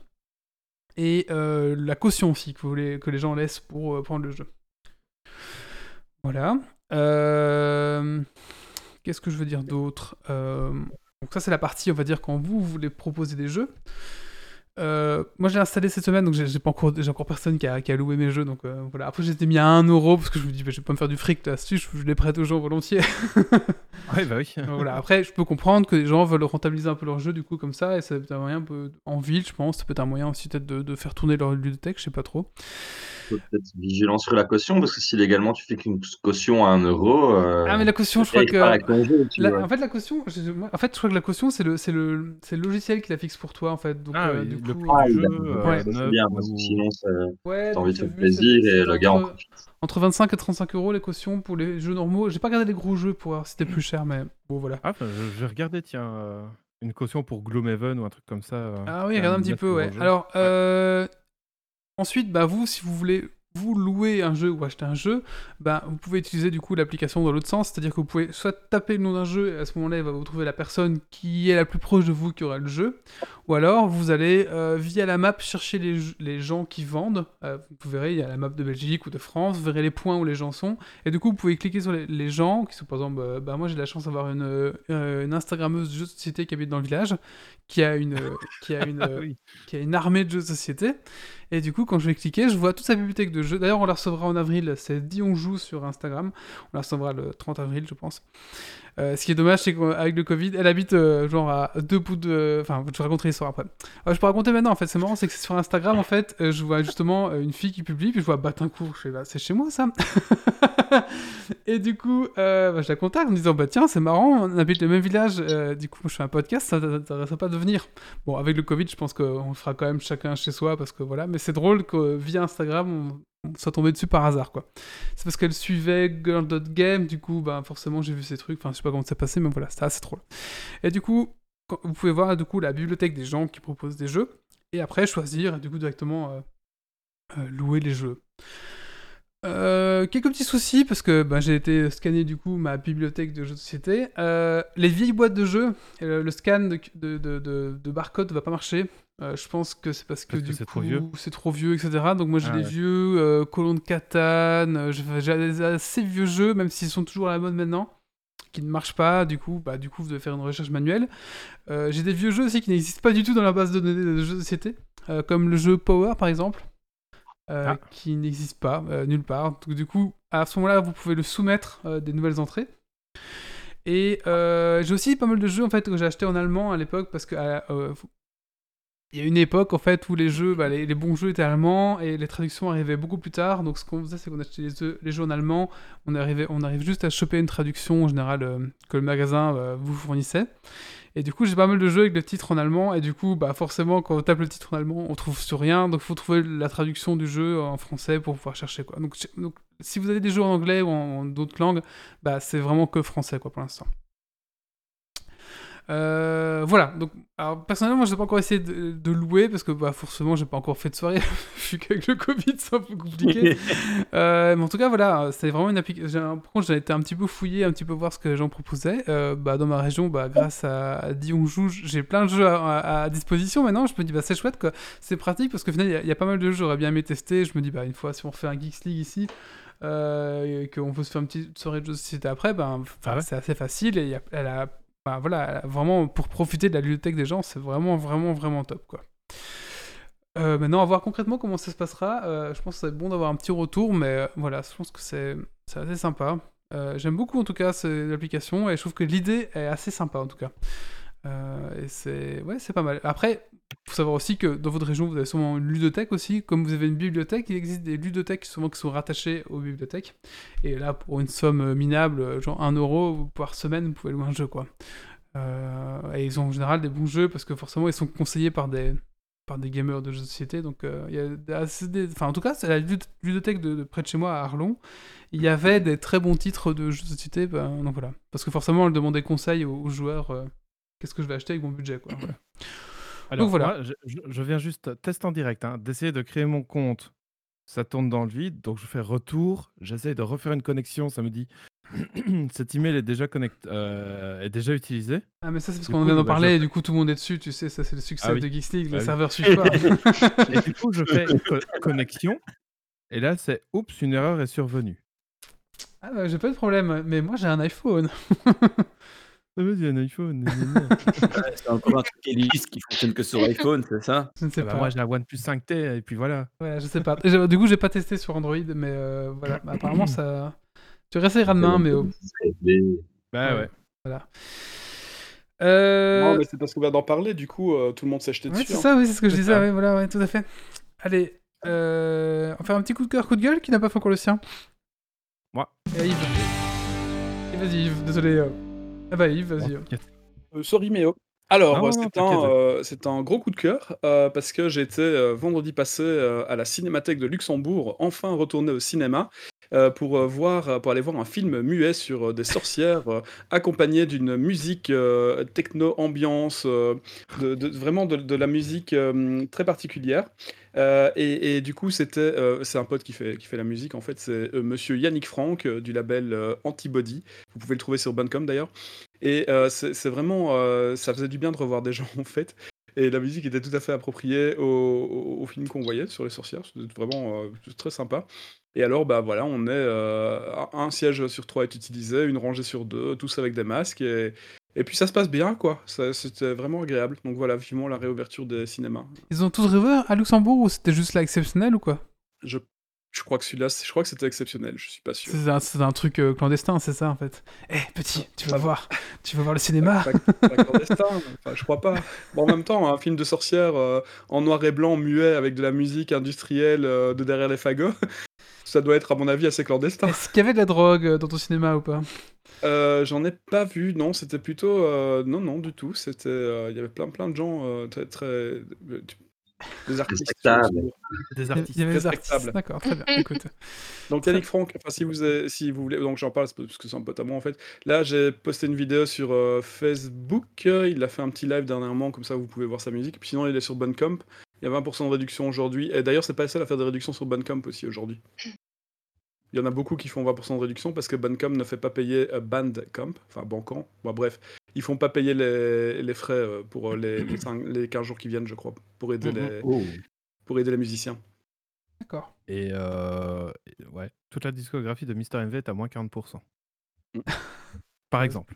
D'accord, très bien. Merci. pour la- T'as encore des pubs pour des pods à passer tant qu'on y est euh.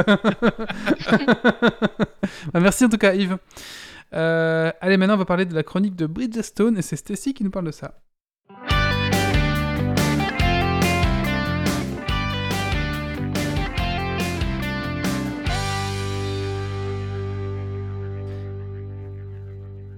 Et Alors- oui, petite série, la, la chronique des Bridgerton qui est débarquée en décembre, si je me trompe pas, sur euh, Netflix. Et en fait, c'est tiré des romans de Julia Keane, euh, qui a en fait euh, écrit neuf bouquins là-dessus. Et ici, on a donc eu droit à la saison 1 de 8 épisodes qui dure quand même plus ou moins une heure. Donc bah voilà, faut avoir le temps.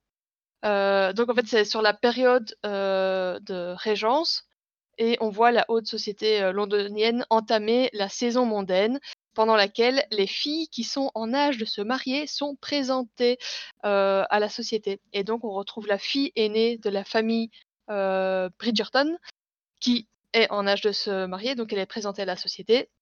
Sauf que le petit problème, c'est que à cette saison mondaine, où elle est enfin présentée, il y a la gazette à scandale d'une certaine et mystérieuse Lady Weaselton qui débarque et qui fout un peu la merde. Ce qui fait que c'est dur de trouver un mari quand elle dit des trucs sur ton compte et que du coup, bah, au final, euh, plus personne t'approche. Et c'est un peu le but de la saison mondaine, c'est de trouver un mari pour les filles en âge de se marier. Ce qui fait que, bah voilà, ça, se complique un peu pour euh, Daphné euh, Bridgerton.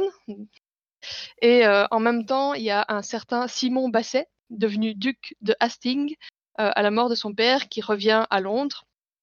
Et une fois que les mères se rendent compte que ce duc est revenu, elles essayent tous de l'alpaguer pour marier leur fille avec.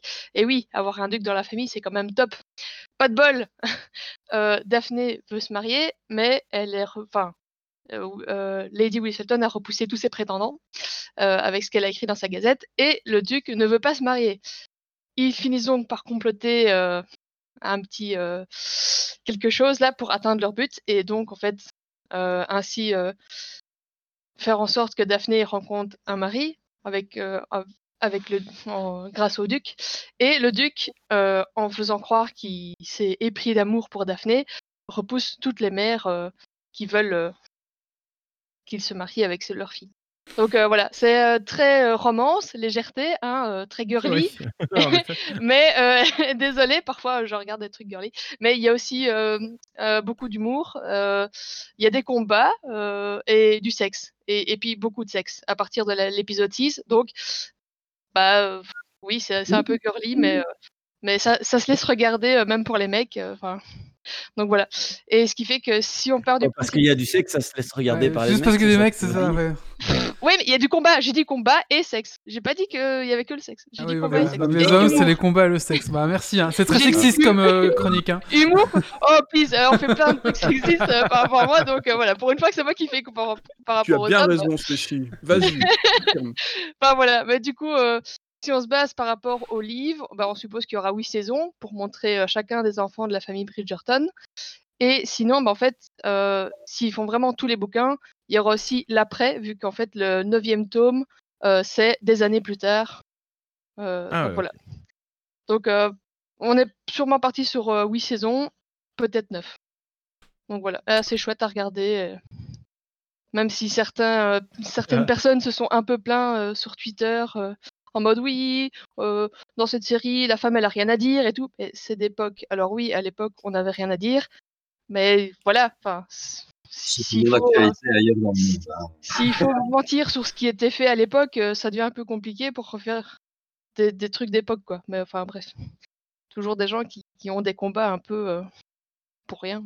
Mais Donc, il, se fait que je, je l'ai vu, enfin si je peux, Vas-y, si je peux vas-y. intervenir. Oui, oui, et, oui. Et euh, enfin on l'a vu, euh, on l'a vu ensemble, euh, mon épouse et moi. Et, et c'était pas, euh, c'est vrai que c'était pas très désagréable à regarder. Un peu trop long, je trouve qu'il y aurait eu deux trois épisodes de moins et limite on aurait coupé les scènes de sexe. Honnêtement, moi j'étais pas malheureux. Ouais, vous pouvez me taper, y a pas de en fait, souci. L'épisode 6, j'ai l'impression qu'il y a que ça. Ils se sont dit. Oh, il y en a pas assez, du coup, euh, allez, faut en mettre là. Ouais, non, à un moment, ils sont lâchés, ils sont partis, quoi. Ils Ouais, étaient chauds. Euh, on a senti qu'ils étaient chauds. On a, on a eu chaud aussi. Euh, ce qui était comique sur le côté, euh, enfin, d'époque, c'est, librement d'époque à mon avis. Euh, mais c'est plutôt les, les musiques des scènes de bal. En fait, on, on- ça se joue avec des violons, avec euh, des, des trucs et des machins, mais c'est des musiques d'aujourd'hui, quoi. Donc Oui, c'était oui, assez, euh, rigolo de se dire, ah, mais qu'est-ce que c'est? Euh, Je connais cette chanson, mais je ne, ne retrouve pas directement l'air. Euh, voilà, des petits clins d'œil comme ça. Ah, c'est comme dans Ouais, ils ont, ils ont repris des, des- Ouais, c'est vrai que ça, je l'ai pas cité, mais c'est Westworld vrai aussi, il y avait ce genre de euh, choses. Mm, mm. C'est comme dans Westworld aussi, ils reprenaient un peu des morceaux, un peu comme ça. Ouais. Bon, après, c'était- ça collait un du- peu. Ouais.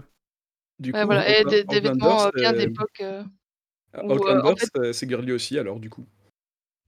Ah, ok. Ouais, donc, les vêtements d'époque, euh, très chouette, mais pour les scènes, euh, genre euh, celle qui fait la reine, euh, elle, a expliqué que quand elle allait aux toilettes, ça, ça mettait 30 minutes pour aller aux toilettes. Donc euh, c'est un peu compliqué quand même. C'est sûr. Un peu. Bah, merci Stécie. Je sais pas si c'est le genre de truc que je regarderais. Mais Ouais, peut-être c'est- c'est peut-être chouette. plus avec ma femme, en effet. Oui, je sais pas. Écoute, j'ai Ouais, j'ai bah, bien c'est- aimé-. Sorry, j'ai bien aimé Out- Outlander, hein, du coup, c'est le truc que j'ai dit au début. C'est dans Donc, ma du liste coup, il y a de fortes chances que je regarde euh, Bridge- Bridgerton, du coup, aussi. Bridgerton. Euh, Bridgerton, parce que c'est à peu près le- la même description, quoi. Film d'époque, euh, avec du cul et, euh, et girly. Mm. non, mais c'est pas une critique, hein. c'est- Ah c'est non, vraiment- mais je sais c'est pas. comme ça. parfois, ouais. voilà, il y a des, des séries comme ça où ça peut pas être tout le temps que gore ou, ou fantastique. euh. Mais à mon avis, Outlander devrait te plaire aussi, du coup. Ouais, bah, c'est dans, c'est dans ma liste depuis un moment, mais Bah, merci j'ai en tellement de trucs dans ma Il liste. y a Cobra Kai avant. Cobra Kai avant. En plus, là, je suis en train, je suis en train de revoir Viking, du coup, bah, c'est c'est compliqué dans ma tête. Euh, merci Stécie. Un petit coup de cœur, coup de gueule. Ouais, Thibaut, on a fait ton coup de cœur, ton coup de gueule, je sais plus maintenant. Non, Ah j'en bah, avais écoute. pas préparé, mais j'en ai un éventuellement. Ah bah écoute, alors euh, je Euh, je t'en prie. puisqu'on parle beaucoup de séries, bah, c'est vrai qu'on on a le temps, enfin on a le temps en tout cas, on en consomme énormément. Et euh, je suis assez fan de Batman, euh, dans, dans les livres hein, surtout, dans les comics. Euh, et j'ai toujours eu peur de commencer Gotham, euh, parce qu'il n'y avait pas Ah. Batman Ah. dans Gotham. Euh, et euh, il se fait que j'ai commencé Gotham il y a, il y a pas longtemps, donc je suis toujours dans la première saison. Et euh, c'est un vrai plaisir. Donc, euh, Ouais, ouais, chouette. J'apprécie beaucoup, euh, même si effectivement, enfin, j'avais lu aussi euh, euh, donc la, la série de comics qui se passait du côté police, mais euh, donc pas du côté Batman, euh, dont j'ai oublié le nom maintenant. Ça me rappelle un petit peu ça et euh, l'ambiance, etc. Tout est, est bien foutu. Donc voilà, c'est si je peux y aller de mon petit coup de cœur, c'est sur première Gotham saison, ouais, je te confirme, est vraiment bien. Moi, à un moment donné, j'ai décroché, mais je plus exactement. Mais euh, le début était vraiment chouette aussi. Mm, mm. Franchement. Ah, moi, Et- j'ai et j'ai tous adoré. Les personnages ont, ont leur charisme et, euh, Ouais. et, et ont leur spécificité. Et tu fais, mais oui, ils ont été tellement bien castés pour ce rôle-là. Mm. Et il y en a, tu dis, ah, lui, ça va être lui. Ah, ça, ça peut être que lui. Ah ça. oui, Il est sur lui. Netflix Il est sur Netflix ou il est sur. euh, C'est sur Netflix, oui. Ok, Il est sur Netflix. D'accord, ouais, très bien. genre- j'avais une question. Euh, Ah. sur, sur- Pardon, excuse-moi, mais euh, donc sur, euh, sur Netflix, euh, quelle est la série que tu as regardée ces derniers temps? Bah, à, pa- à part la dernière, je veux dire, mais la, la- ta préférée, celle que tu conseilles vraiment carrément de regarder? Oh. Euh, moi, la dernière que j'ai Ouais. regardée? Bah. euh, Non, pas la dernière, celle que tu as préférée dans, les, dans Ah que tu as regardées ces derniers temps. oh, mais il y en a tellement. Comment tu. Peaky Blinders Enfin, je sais pas. pff, Celle qu'il faut ça, vraiment euh, regarder. Peaky Blinders. C'est dans les dernières que j'ai vraiment le plus aimé. Sinon. euh, Oh, ouais, non, il y en a trop. Je peux pas. Enfin. En fait, je question à Snowpiercer, tout le euh, je sais pas, il y, y a trop. tu- C'est horrible ce que tu me fais là. Il y a Umbrella Academy, je sais pas, euh, Lock and il y a trop, il y a trop. Ça y est, c'est parti. Stranger oh, au Things. secours. euh, Ah, Mais le, le- Lock and Key, j'en vais voir la suite. hein, ça, Ouais, mais sympa, la, saison 2 arrive bientôt. Et Un, un peu trop enfantine, mais un peu trop ado, je trouve, mais sinon c'était très bien, ouais. On en a déjà Il parlé. y Ah, a bien. Volution Mid qui nous dit que c'est Gotham Central en comics. Je Exact, pense. Je merci. pense que c'est Gotham Central. oui, c'est tout à fait ça. Merci Evolution Mid, c'est dur à dire. Euh, Il y a Oufti qui disait bah c'est bon, on peut zapper les 5 premiers épisodes de. voilà. Oui, on- On ouais, regarde ouais, l'épisode direct. vu, bon, comme hein. ça. Ouais, parce que les, les 5 premiers, c'est vraiment genre, euh, voilà. euh, Oui, après tu, tu mets YouPorn, directement, ta première saison directement. Ouais. ouais. Ah, sinon, tu regardes Game of Thrones, hein, là aussi. t'as- c'est- Mais c'est pas grave. Oui, et Game of Thrones, t'as pas besoin d'attendre l'épisode 5. Enfin, voilà, l'épisode ça. 6. Allez, on passe à la suite. Euh, et on va parler euh, de Disco Elysium, oh, c'est ça? Oui, exactement.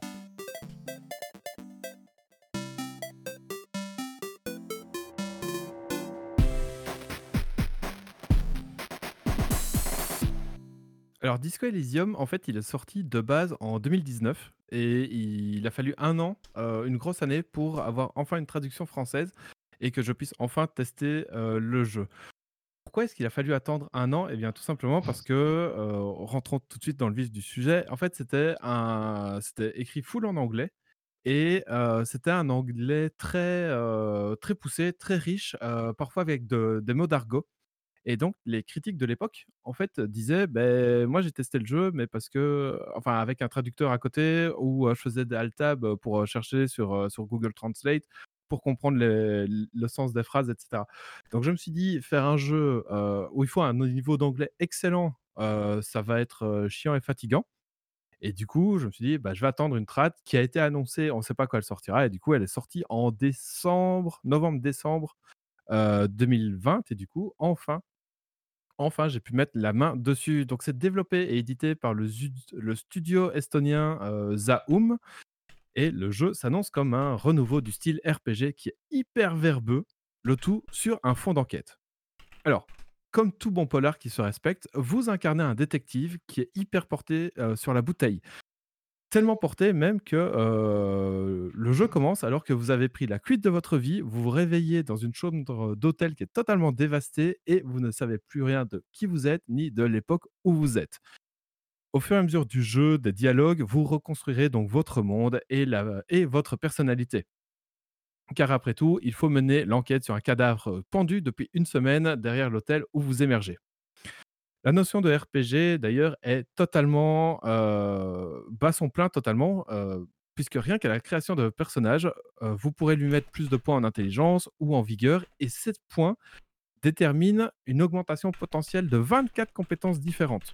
Donc, si vous mettez plus de points en intellectuel, euh, vous euh, pourrez euh, plus booster votre, votre connaissance, votre représentation de la scène, etc. Si vous boostez plus votre endurance, vous pourrez courir plus vite, être plus bourrin dans, dans les actions, etc. Donc voilà, vous pourrez faire un- une grosse brute sans cervelle, un intello qui, qui a du mal à marcher. D'ailleurs, moi, mon perso est mort parce qu'il a essayé de détacher une cravate à un ventilo. C'était trop d'efforts, il a fait une crise cardiaque, j'ai perdu la partie, voilà. Ou alors un gars qui est moyen partout. Cependant, ces compétences, en fait, on peut se dire, ah ouais, il y en a que 24, entre guillemets, mais elles sont. Enfin, ça fait déjà quand même beaucoup, mais elles sont omniprésentes dans le jeu. Et pendant les dialogues, en fait, euh, leur voix s'élève régulièrement en votre fort intérieur et elles, interagissent entre elles. Donc parfois, vous avez votre représentation de la scène qui commence à, vous parler à vous, et puis votre autorité qui, vous interpelle, et puis une, autre compétence. Et en fait, vous discutez avec vos émotions intérieures.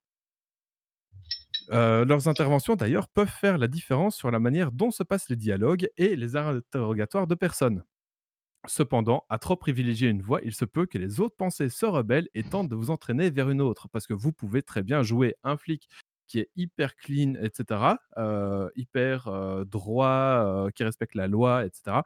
Ou alors vous pouvez faire un flic qui est totalement accro à l'alcool, à la drogue, fasciste, raciste et tout ça. Bref, la liberté en plein, quoi. Le grand point positif du jeu, bah, c'est que l'histoire avancera toujours. Peu importe comment votre personnage évolue, peu importe comment vous ratez vos dialogues, heu, en fait, l'histoire sera sera différente à chaque, heu, à chaque fois que que vous jouez. Il y a moyen de de rater votre enquête, d'ailleurs, heu, si si vous réunissez pas, heu, tous les indices comme il faut, bah, votre enquête, peut, peut échouer, à partir d'un moment, tout simplement. Et donc, heu, par exemple, pour ma part, j'ai un inspecteur qui est maxé en intelligence et rien du tout en force. Comme j'aime, heu, à l'appeler, c'est un cerveau dans un bocal, heu et bah, il sait pas s'approcher du cadavre sans vomir. Si, par exemple, j'avais pris une grosse brute, hyper maxée en endurance et cetera, bah, peut-être que j'aurais pu le décrocher de l'arbre directement, quand je le vois. Mais là, il va falloir que je trouve un moyen détourné pour pouvoir m'approcher du cadavre, pour pouvoir l'inspecter. Donc voilà, c'est, c'est tout un jeu qui est, heu, pa particulier et d'ailleurs, les échecs dans les dialogues et les résolutions ne sont pas synonymes de game over. C'est juste une autre voie qui s'ouvre à vous. Après tout, vous vous réveillez à poil dans votre chambre d'hôtel, l'échec commence dès le début. Et pour finir, question graphisme, on est sur un plan, donc c'est de la 3D isométrique, heu, dans un style hyper aquarelle où le côté poisseux du polar noir se fait hyper bien ressentir. Je le recommande chaudement, pas à tous, heu, parce qu'il y a énormément dans, heu, de textes, de dialogues. Tout le jeu se passe en dialogue, donc si vous n'aimez pas les jeux d'enquête avec énormément de dialogues, passez à côté parce que voilà, le le texte le jeu se fait autour de textes à lire et il y a presque pas d'ac d'action à faire. Heu, vous en aurez pour plus ou moins 40 heures de jeu, avec évidemment une très forte rejouabilité et il coûte 40 € sur Steam pour le moment et il arrive en 2021, j'allais dire 2021, en 2021 sur console et sur la Switch aussi. Donc voilà. OK. Il y a aucun pardon, il y a il y a aucun combat, alors c'est juste vraiment que de l'enquête, c'est que textuel et c'est un univers graphique et visuel avec du texte, mais il y a pas de déplacement ou Si, si, il y a des des déplacements. Vous vous déplacez dans la ville et cetera pour aller interroger les différents témoins C'est la les 3D différentes ISO. Heu, après moi, pour le moment, j'ai pas eu de de combat, heu, Ah, mais moi, en même temps, j'ai suite, hein. 1 en en force, donc heu, je vais essayer d'éviter les combats. Parce que j'ai pas envie de mourir tout Moi, simplement, j'ai pas heu, eu de combat, mais je suis mort tout de suite. oui, voilà, c'est ça. C'est bah, mon gars est mort après après 20 minutes, quoi. Il fait: «Ah, il y a ma cravate, qui est au ventilo, je je vais la décrocher» et et il est mort. Donc je me dis, si s'il y a un combat qui s'engage, je suis mal parti, Bah, d'ailleurs, tu l'as streamé, donc si, si vous voulez voir un petit peu, vous pouvez voir sur la fait, chaîne oui, de a Méo, et il y a même la rediff si vous voulez voir un petit peu à quoi ça ressemble. euh, voilà, ça, y a pour le moment, il y a 6 VOD qui vont arriver, la semaine, la semaine prochaine sur, sur ma chaîne YouTube. Voilà, si vous voulez voir un petit peu à quoi ça ressemble. Je suis mort avec le boss du doc, moi. Bah, je sais pas, j'y suis pas encore, moi, Ah, il spoil, C'est juste, c'est juste salaud. à côté. spoil, Non, c'est juste à côté. C'est juste à côté du début. Tu fais deux actions. Tu vas voir le type dans son arbre et tu te retrouves devant ce type-là euh, dans les conteneurs qu'il y a derrière. Et je suis mort. Je sais pas. les- J'ai pas Ah réussi bah, à vois, répondre correctement. toi, tu parles d'un type dans les conteneurs, moi, j'ai pas eu de type dans les conteneurs. Tu vois? Bah, rien rien que pour ça, bon, limite, on en discutera en off, hein, mais Ouais. mais voilà, tu vois, c'est, je trouve, en ça, fait int- je trouve ça intéressant que vraiment en fonction de tes choix Oui. de, de jeu, tu aies vraiment une si grosse différence. Euh, c'est ça, parce que c'est t'as et l'impression qu'il y a deux personnes qui ont joué, mais pas. c'est ça, la la la remarque de Yves, c'est: «Ah ouais, le le corps, heu, enfin, le le mec dans le conteneur», tu fais: «Mais il y a non!» justement, moi, je j'ai pas trouvé du tout trouvé ça dans le conteneur. Moi, j'ai trouvé mon calepin, mes notes et heu, et les vêtements du mort, tu vois? Donc un donc c'est ça qui était pas content. Et et voilà, donc c'est vraiment un jeu qui se passe sur le dialogue et tu en as beaucoup qui disent: «C'est le» en fait, c'est du jeu de rôle papier, mais sans papier. Comme tout se fait au dialogue et au choix de dialogue et souvent, tu vois, tu as donc tu as un dialogue qui se passe et tu as, 6-7 choix possibles dans le dialogue. Bah, en fait, de ces 6-7 choix, si tu en prends un, et ben, c'est juste celui-là qui qui suivra la trame de l'histoire, en fait. Les 6 autres, tu ne pourras jamais revenir en arrière et prendre les 6 autres, quoi. Enfin, un un un des 6 autres. Donc c'est euh, c'est vachement intéressant. Je pense que je le prendrais sur Switch, moi. C'est pas mal. ce genre de petits jeux qui vont très très bien sur Switch. Oui, bah, Il est petit jeu, petit. petit jeu, 40 heures hein, quand même, Oui, euh, bah, minimum. Donc- Euh, au niveau du au niveau, petit jeu au niveau du graphisme, tu vois. Ah oui, oui, d'accord, ok. Voilà, ça, ça va Après, très bien passer sur Switch, quoi. Ça, ça va- J'espère que les textes seront assez grands sur Switch pour pouvoir être lus tranquillement. Ah oui. Bah, sur la télé, oui. Sur la télé, oui. Ah oui, Après, sur la télé, en oui. portable, je sais pas. En portable, ouais, c'est ça. Comme, comme le jeu se passe en dialogue, ben, Mm. forcément, ça risque d'être peut-être un peu plus compliqué. Quoi. Ouais. Voilà, il faudra l'accessoire Switch Loop. Comme il y avait la- avec le Game Boy, il y avait ça. hein. Le Game Boy. Tout à fait, Ouais. oui. Euh, bah écoutez, je vais faire mon petit coup de cœur, coup de gueule à moi. Mon petit coup de cœur, c'est Cobra Kai. Et oui, euh, si vous, vous aussi vous avez aimé Karate Kid quand vous étiez jeune, euh, quand vous avez maté euh, plein de fois en boucle, euh, et ben voilà, Cobra Kai en fait c'est la suite euh, de Karate Kid, mais euh, on voit l'histoire du coup par le, le, le- le méchant de, de Karate Kid hein, qui, qui a, qui a agressé euh, Daniel San. Euh, c'est ça. hein, euh, Tout à fait. et du coup, euh, donc voilà, on se retrouve, je sais pas, bien 35 ans, facilement, peut-être même, peut même 40 ans euh, un peu plus tard, dans, dans 30 ans après, si 30 je me ans, rappelle 30 bien. ans après. 30 ans après, euh, à notre époque contemporaine, donc on retrouve justement euh, tous les personnages de, de Karate Kid, bah, sauf bien sûr le, le maître chinois qui.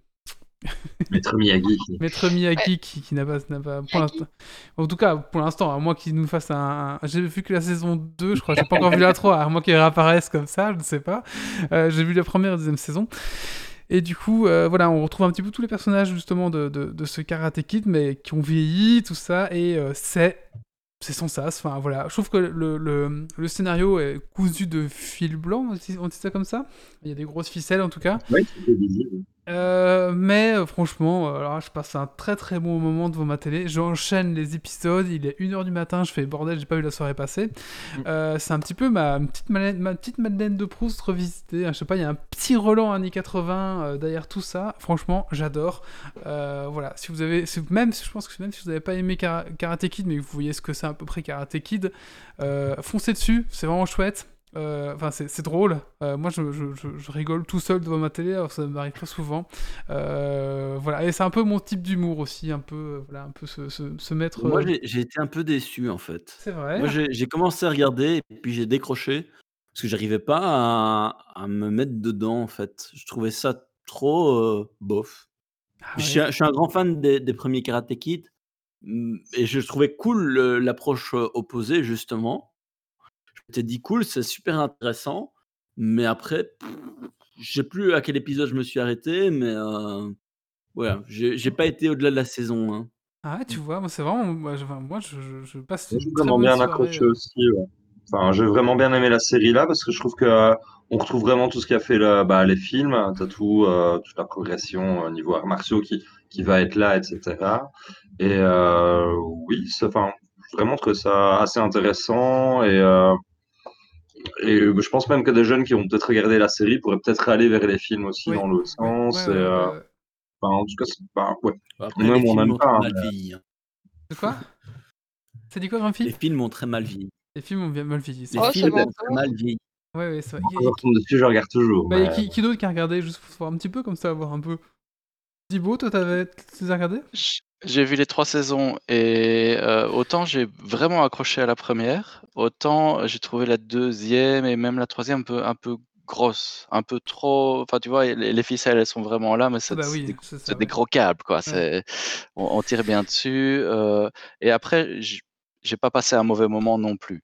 Euh, mais la première avait ce côté euh, ouais, un peu 80s, euh, rafraîchissant et tout. Même la musique, de nouveau, j'aime, bien écouter la musique dans les séries. C'était bien foutu quoi. Voilà. Mais après, oui, c'est, c'est, c'est, c'est- c'est assez léger hein, comme série. Hein. C'est, pas une, c'est pas une série. Ouais, euh, ouais. voilà, c'est une série assez légère. Et euh, voilà. Moi, je... En tout cas, moi, c'est- ça fait partie d'un certain humour que j'aime bien. Donc voilà, moi, ça m'a. J'ai passé un bon moment, en tout cas. Voilà. Euh... la chatroom a l'air d'avoir apprécié aussi. Donc, euh. Ah, ok, d'accord, tu vois. A son aspect indifférent, donc ça a testé. Ouais. Euh, bah écoutez, il reste un dernier sujet et c'est Titi qui va nous parler des fondations SCP. C'est ça, Titi? Oh, tu veux nous expliquer ce que c'est? Oui. Euh,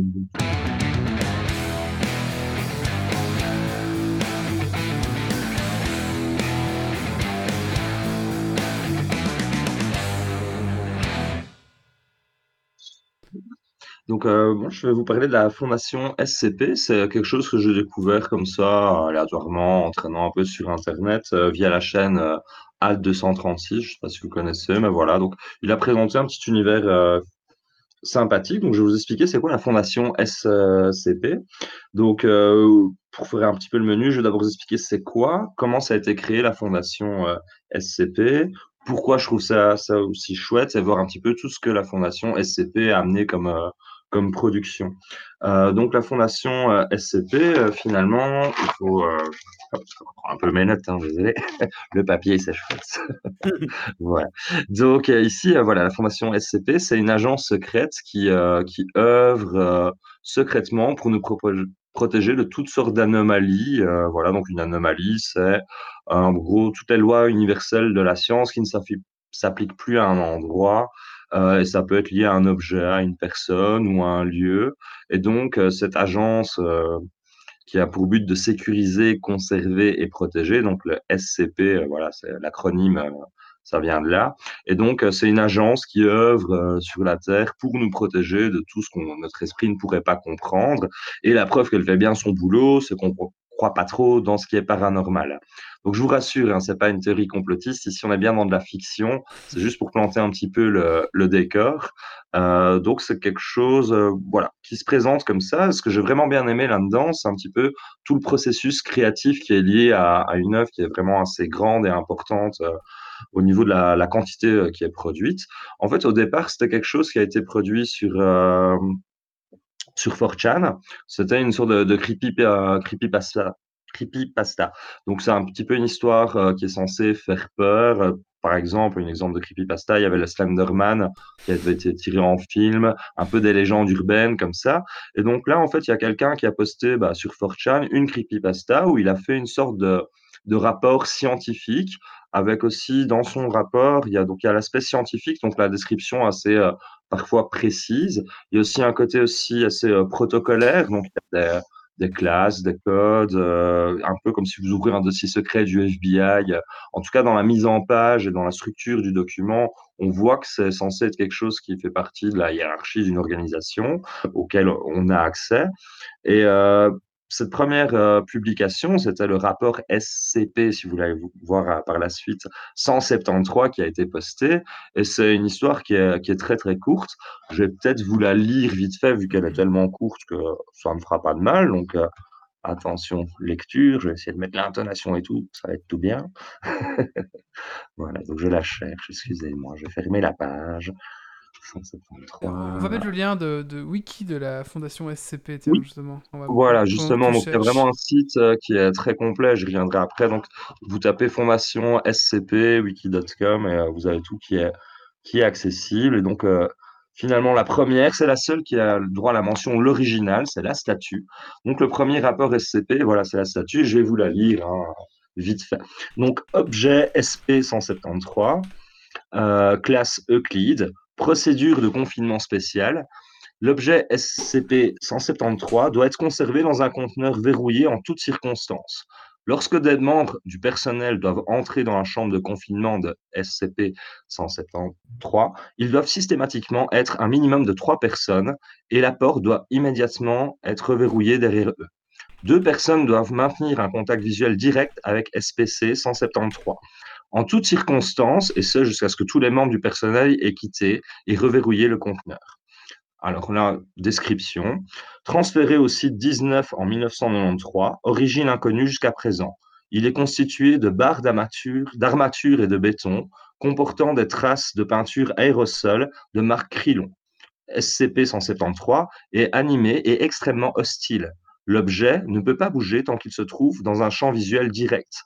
Il est impératif que le contact visuel avec SCP-173 ne soit pas interrompu. Les membres du personnel assignés à entrer dans le conteneur sont chargés de s'alerter mutuellement avant de cligner des yeux. L'objet attaque en brisant le cou de la victime à la base du crâne ou par strangulation. Dans le cas d'une attaque, le personnel doit respecter les procédures de confinement de classe 4 concernant les objets dangereux. Le personnel a rapporté avoir entendu des bruits de grattement provenant de l'intérieur du conteneur lorsque personne n'est présent à l'intérieur. Ceci est considéré comme normal et toute modification de ce comportement doit être signalée au superviseur de la LGED en service.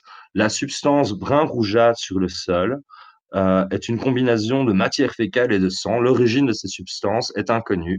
La salle doit être nettoyée selon une fréquence bi-hebdomadaire. Voilà, donc là, je vous ai juste lu un petit rapport et c'était ça qui a fait la, base de la fondation euh, SSP. euh, et c'est bien. Ah, mon truc est coupé.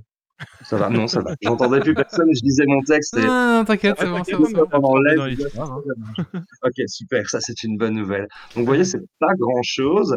Et euh, ce qui est assez génial, c'est pour ça que je trouve ça, pourquoi c'est si bien. Donc juste en, en postant ça, euh, bah, ça a fait un petit peu le travail qui était euh, voulu dans 4chan, c'est un peu euh, faire le buzz et ça, ça a fonctionné. Les gens ont un peu alimenté les choses. Il y a d'autres personnes qui ont publié d'autres rapports, d'autres personnes qui peut-être, je sais pas, hein, ça, je n'étais pas là quand c'était passé, mais qui peut-être euh, en se disant tiens, qui ont enquêté, etc.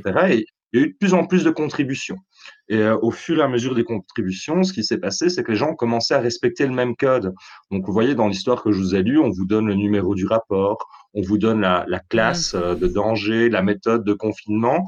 Et donc, tout ça, ça va créer vraiment les bases pour pouvoir faire une création euh, commune. Donc, ce qui est vraiment intéressant ici, c'est qu'à partir de cette simple page qui a été postée euh, sur 4chan, ça a inspiré beaucoup d'autres personnes qui ont commencé à avoir le même code, les mêmes référents, donc bref, créer un lore mais ça s'est fait de manière communautaire. Donc, c'est une co-construction finalement euh, d'une œuvre euh, littéraire et de science-fiction et qui est vraiment très, très abondante. Donc, la, fondation SSP, ça a été créé en 2013. Je crois que c'est en gros, c'est il y a sept ans. Voilà. Donc, ça fait sept années que ça existe. Et là, on est déjà à peu près à 11 000 euh, nouvelles qui sont accessibles. Donc, la première est très courte. Il y en a d'autres qui sont plus documentées. Mais donc, il y a 11 000 nouvelles.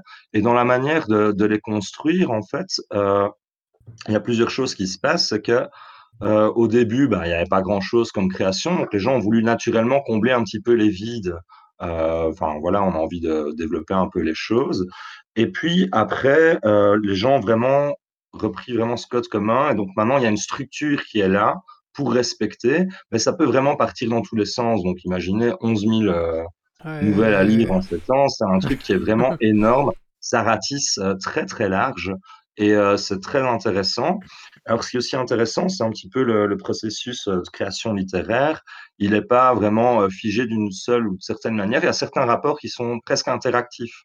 Euh, donc, euh, apparemment, il y en a un, je ne l'ai pas encore trouvé, je l'ai entendu, je n'ai pas vérifié, euh, mais il y en a un où, en lisant le texte, on peut essayer de trouver la combinaison d'un code, par exemple.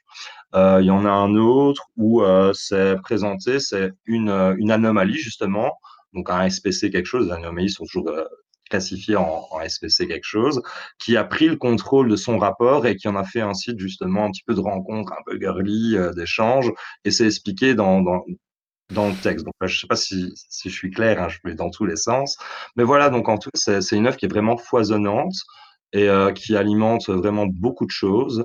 Euh, ça peut inspirer beaucoup d'autres personnes. Ben, il y a eu des jeux vidéo qui ont été tirés, donc notamment il y a eu euh, SPC euh, Containment Breach, voilà, c'est un jeu qui en, qui en est ressorti. Mais euh, récemment, dans pas mal d'interviews, il y a beaucoup de gens qui sont justement un peu du domaine de la science-fiction et ce genre de choses-là, qui disent que pour eux, euh, c'est vraiment une source d'inspiration, le domaine. j'ai toujours du mal à inverser, ne pas inverser les SCP, voilà. Donc, c'est vraiment un, immense truc à découvrir.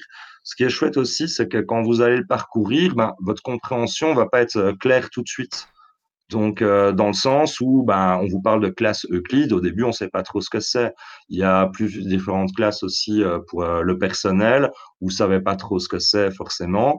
Voilà, donc ça, c'est très intéressant à, à parcourir. Et la façon dont on va parcourir les différents dossiers ben, va donner une vision différente de la chose.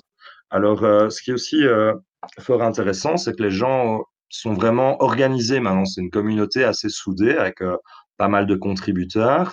Et euh, maintenant, pour rajouter du contenu, euh, les gens se font guider. Donc, par exemple, si vous voulez publier vous-même votre nouvelle, que ça vous intéresse, que vous avez accroché à l'univers, ben, vous allez au début être tutoré par des membres plus anciens de la fondation SSP, euh, qui vont lire votre histoire, qui vont vérifier que vous respectez quand même certains éléments euh, du lore qui sont euh, importants. Et puis après, ils vont vous donner un retour. Vous acceptez ou non le retour. Et après, vous pouvez publier votre histoire. Et après, c'est uniquement les fans qui vont, enfin ceux qui lisent les nouvelles, qui peuvent évaluer. Et si on tombe sur un résultat de moins 3, je ne sais pas ce que ça vaut, j'ai pas encore assez parcouru le site, bah alors l'histoire est effacée. Voilà. Euh, donc c'est super intéressant, c'est euh, riche, c'est foisonnant, c'est dense, c'est- c'est de la SF, c'est du paranormal, c'est tout ça mélangé. Alors, faut pas s'y avoir peur parce que la, la première histoire que je vous ai lue est un petit peu creepy et si vous allez voir l'illustration, euh, ça fait un petit peu peur, mais ça va vraiment dans tous les sens. Donc il y a par exemple des choses humoristiques, euh, euh, par exemple, un, je pense un grippin euh, dont les gens ne peuvent pas en parler en je. On peut parler du grippin, il n'y a pas de problème, mais les gens n'arrivent pas à parler du grippin en disant je suis ce grippin, c'est impossible. C'est l'anomalie. Donc il y a des petits niveaux différents. Ça peut partir dans l'humour, ça peut partir dans ce qui est euh, stress, etc. Et donc ça, c'est ces petits rapports. Mais maintenant, il y a aussi des gens qui sont tellement fans qui commencent aussi à avoir euh, des comptes qui sont créés, des, donc des nouvelles plus larges. Et là, ça vous vous placez du point de vue vraiment euh, perception subjective. Enfin, la, la personne raconte comme s'il était un des agents de la fondation SSP et vous avez des histoires un petit peu plus courtes. Donc, pour tous les fans de, je sais pas, de, de jeux de rôle, de science-fiction, c'est, c'est une manne intarissable d'inspiration.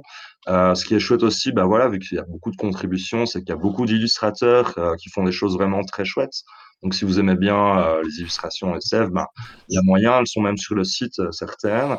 Et il y a aussi une communauté internationale, donc il y a la, le, le site que, qu'on va, qu'on a mis en référence, euh, c'est juste pour la partie française.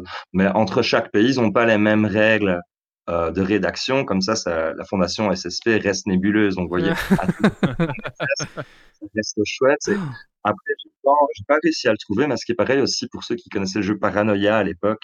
Ouais, Parano, Euh, ouais. Il y avait un petit euh, jeu de rôle comme ça qui circule avec, euh, mais je ne l'ai pas trouvé. Donc, euh, voilà.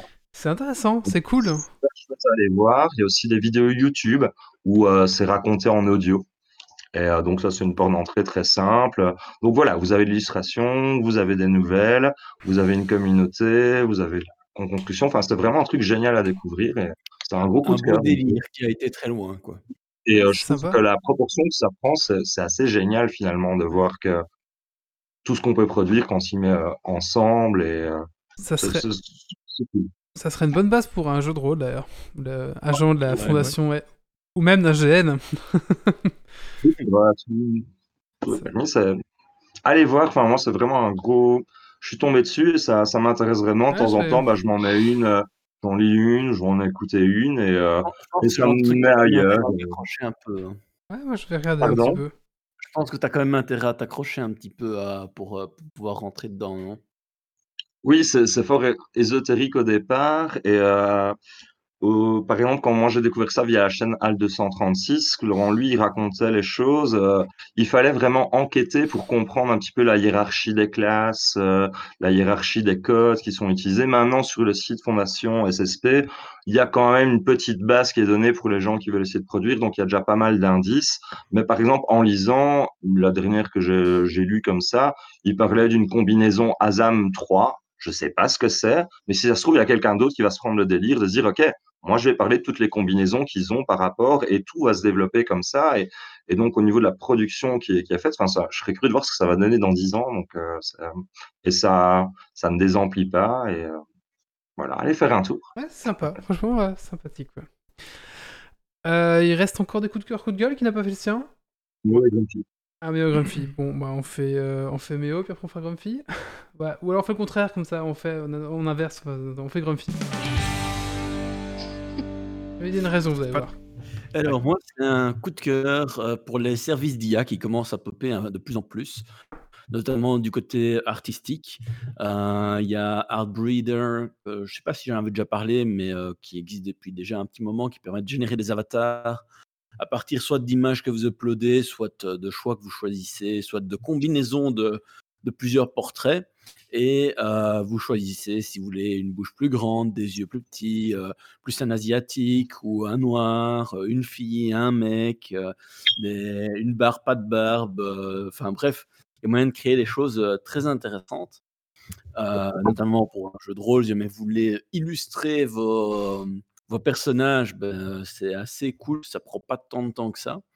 Euh, et maintenant, j'ai découvert un autre truc qui s'appelle euh, Talking Hits, où euh, vous envoyez euh, une image, un portrait, peu importe, euh, voire plusieurs, et ça vous crée une animation euh, avec euh, une voix collée dessus euh, pour euh, ben, euh, générer euh, ben, un petit message qui est lu par euh, l'image que vous avez envoyée. Donc, vous voyez les lèvres qui bougent, euh, mais euh, avec la prononciation. Donc, c'est pas simplement euh, les lèvres qui, qui s'ouvrent et qui se ferment, c'est vraiment en fonction de- du mot à prononcer. quoi. Et c'est assez impressionnant parce que, bon, quand c'est des images d'acteurs ou de trucs comme ça, ben, ok, Zef, mais quand c'est des trucs que vous avez généré une image qui vient d'un autre site et que vous l'envoyez et qu'il arrive à générer un truc qui a du sens, c'est assez énorme. Et je trouve ce genre de service euh, très marrant à, à jouer avec. euh, et ça peut être- donner des chouettes résultats euh, pour du jeu de rôle ou pour d'autres trucs. hein, euh. Voilà. Merci Grumpy.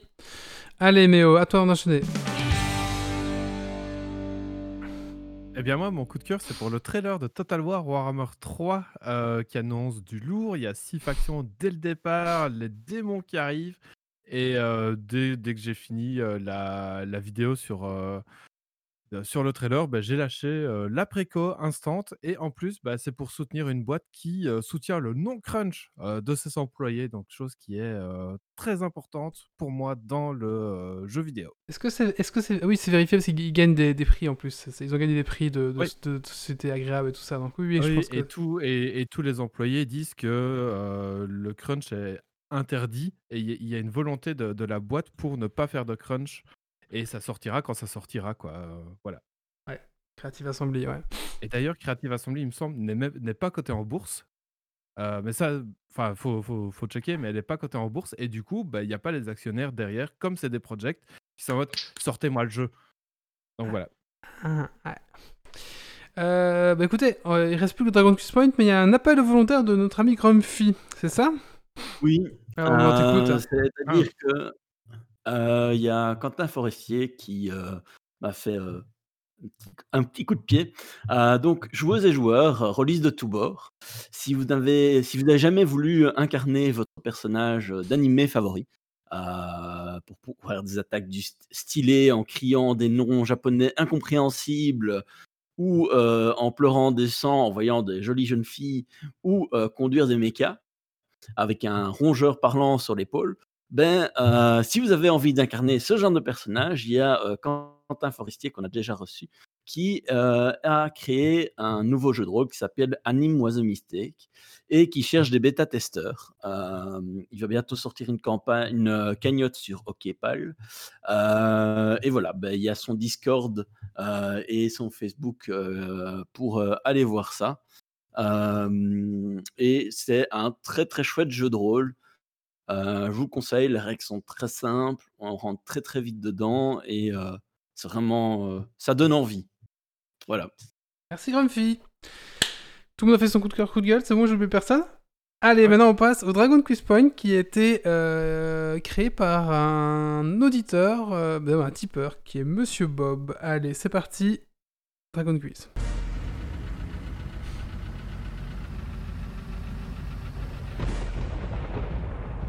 Des hommes, des défis, du suspens, des questions. Le dragon Kids. Point. Es-tu prêt pour le défi? Et tu vas.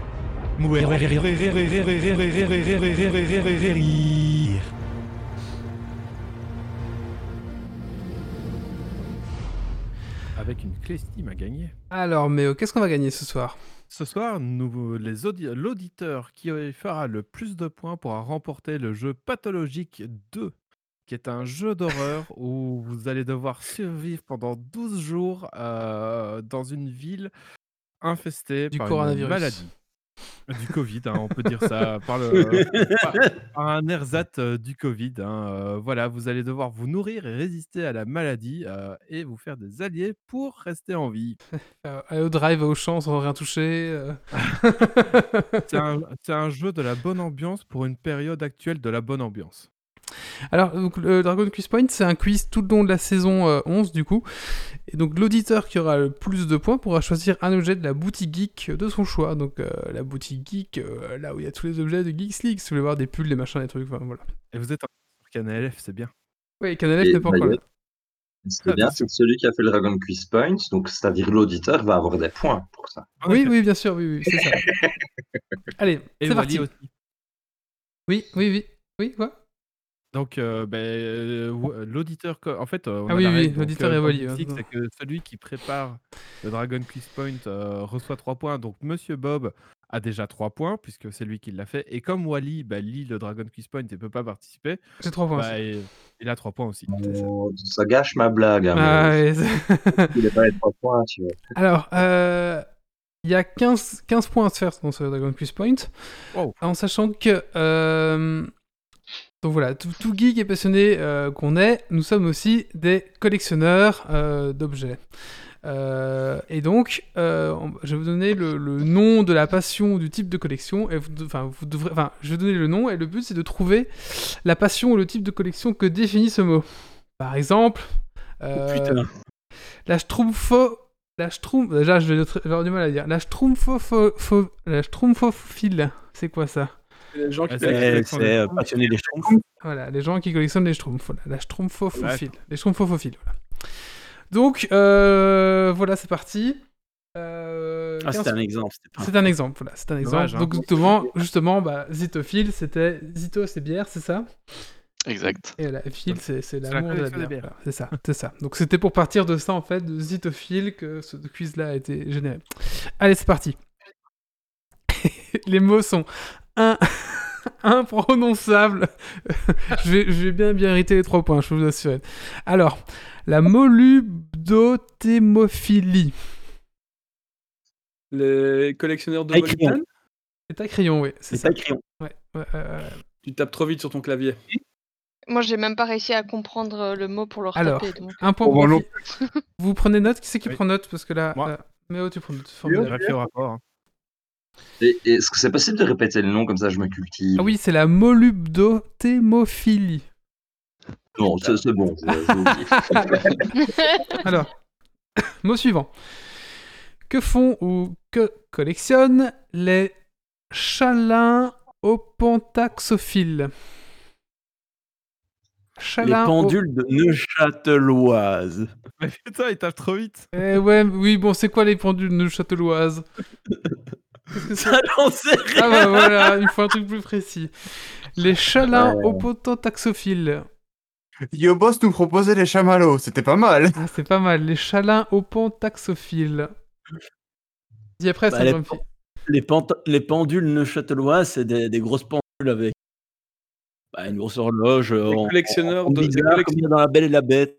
Des collectionneurs de pendules de parquet. Non, mais oui, mais ça s'appelle comment? Ça a un nom, ça, Grumpy Bah, les. les, bah, les Bon, je vais de donner le parquet. point à Grumpy parce qu'il y est presque. C'est les collectionneurs de pendules à coucou suisse. Il était pas prêt hein, du tout. Ouais, bah, bon. Il était pas prêt du tout, hein. euh. Bon, si, même, bon, bah, tu- tu- tu- bon, bah, personne n'a gagné alors, du coup. points. Ouais. Ah, ok. Allez, Hop, genre. euh, Alors, attention. alors si quelqu'un a vraiment. cette- c'est- c'est- Je me demande s'il y avait vraiment des gens qui collectionnent ça, par contre. Que collectionnent les papyrancosbif. les papyrancosbibéphiles Des buvards publicitaires. Ah oui, c'est ça. Les collectionneurs de, de, de buvards, ouais, c'est ça. Des papy... des- Bah oui, des les collectionne. papyroncos, euh, des. Pardon. Les Papy- papyrancosbibéphiles. Ouais, c'est ça. Alors, attention. On voit pas de résultat. Alors là, attention, collection très très très glauque. Non, mais moi, je lance des recherches Google et ça fait aucun résultat. Ouais, pareil, pareil. J'ai le même Ils, ils me problème. ils disent, ça existe Les pas ce motifs truc. de Je sais feuilles pas ce que tu d'essuie-tout. cherches, mais. Les motifs de feuilles demain. d'essuie-tout. Non, c'était des buvards C'est publicitaires. collectionneur de buvards, c'est bon, ouais, c'est ça. Alors maintenant, collection très très glauque, attention. Que collectionnent les scoinopentaxophiles Scoinopentaxophiles. C'est pas les feuilles mortes ou un truc ainsi Ah non, c'est. Les- non, rapport, mais les- pas ça. Les boules des, des bousiers là. Non, euh, non, non, c'est pas ça. ah, ça me fait penser à ça, mais je sais pas pourquoi. Est-ce que c'est fécal?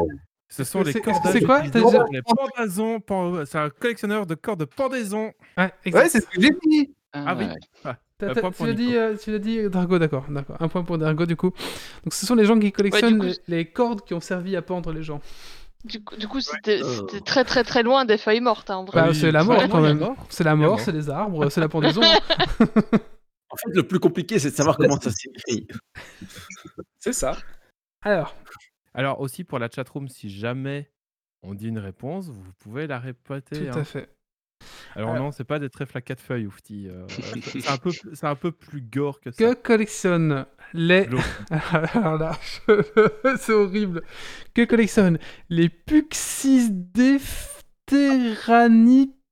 puxidiphtéranieptexophiles Les puxidiphtéranieptexophiles. Euh, des boîtes de. Non. C'est pas des Là, boîtes. c'est des boîtes, mais ils collectionnent pas les boîtes. Des boîtes de boissons. Des Non, boîtes de plumes. Non, non, c'est pas Des ça. boîtes de bière. Non. Elle des collectionne boîtes à des timbre. photographies de boîtes aux lettres originales. Oui, tout à fait. Quoi? Donc, ils collectionnent des photos de boîtes aux lettres. Putain. Il y avait boîte dedans. Hein. Tu, tu peux nous appeler le bazar?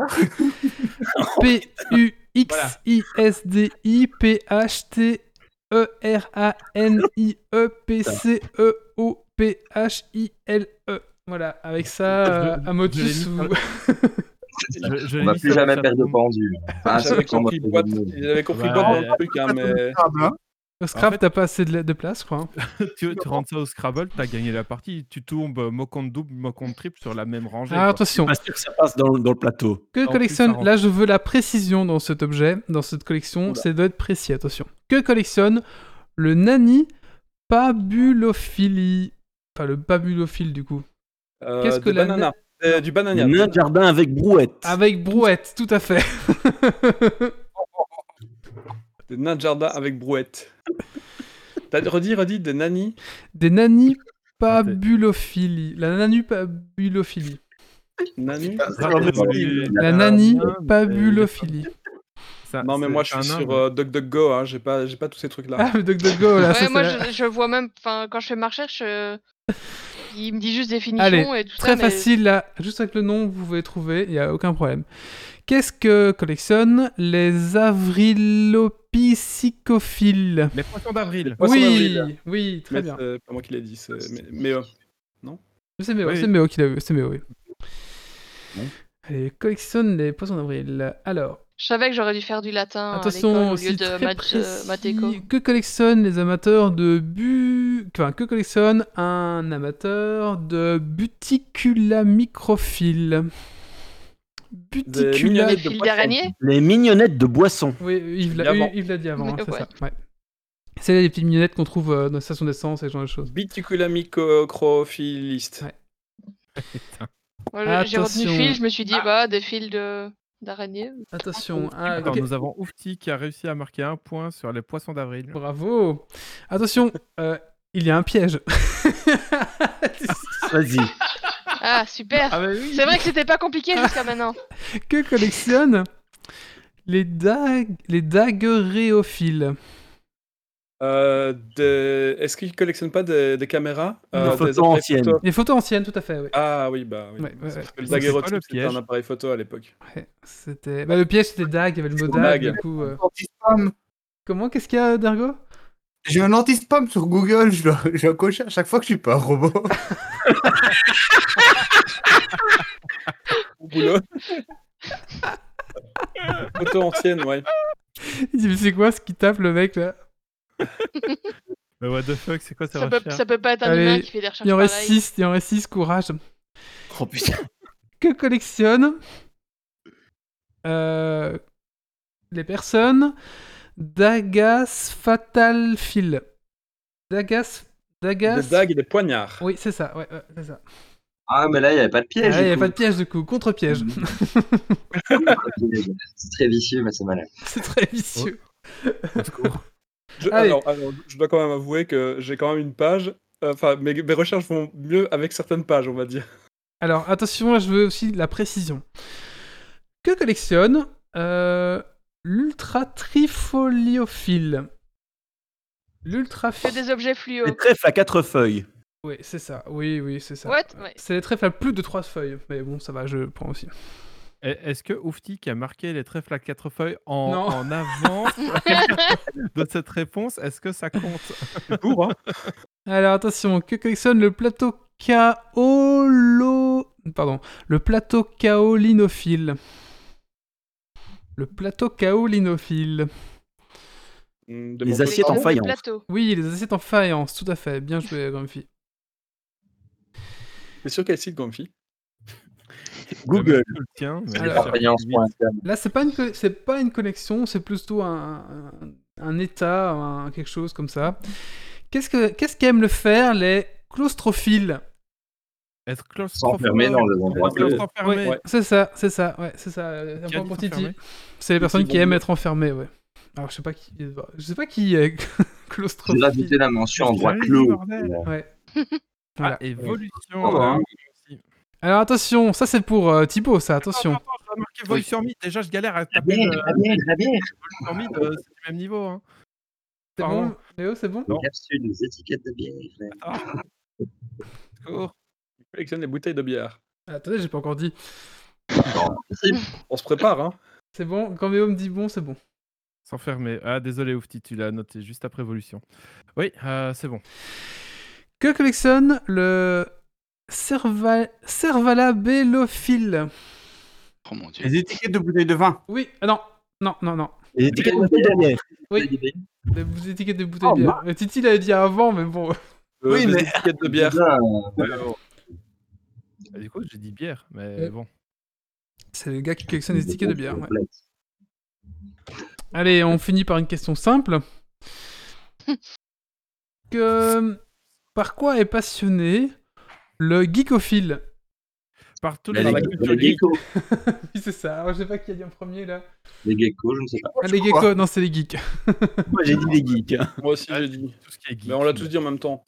Ah, bah écoutez, euh, on m'a- Moi, j'ai rien dit. Mon cerveau, il s'est mis en off parce que je j'arrivais même plus à écrire les mots. Je sais pas déterminer la, la, la, la, la personne qui a dit le point, donc euh, être à... Bah, donne-le à Méo, il en a pas eu beaucoup cette fois-ci. Ah, mais ça marche Euh, pas comme ça le Dragon Quiz Point. Bah, il faut qu'il y ait un peu de la Ouais, bah, du coup, euh, hein. donne-le à moi. J'en ai pas eu beaucoup cette fois-ci. euh. C'est pas le Non, mais Méo, il l'a dit. ici.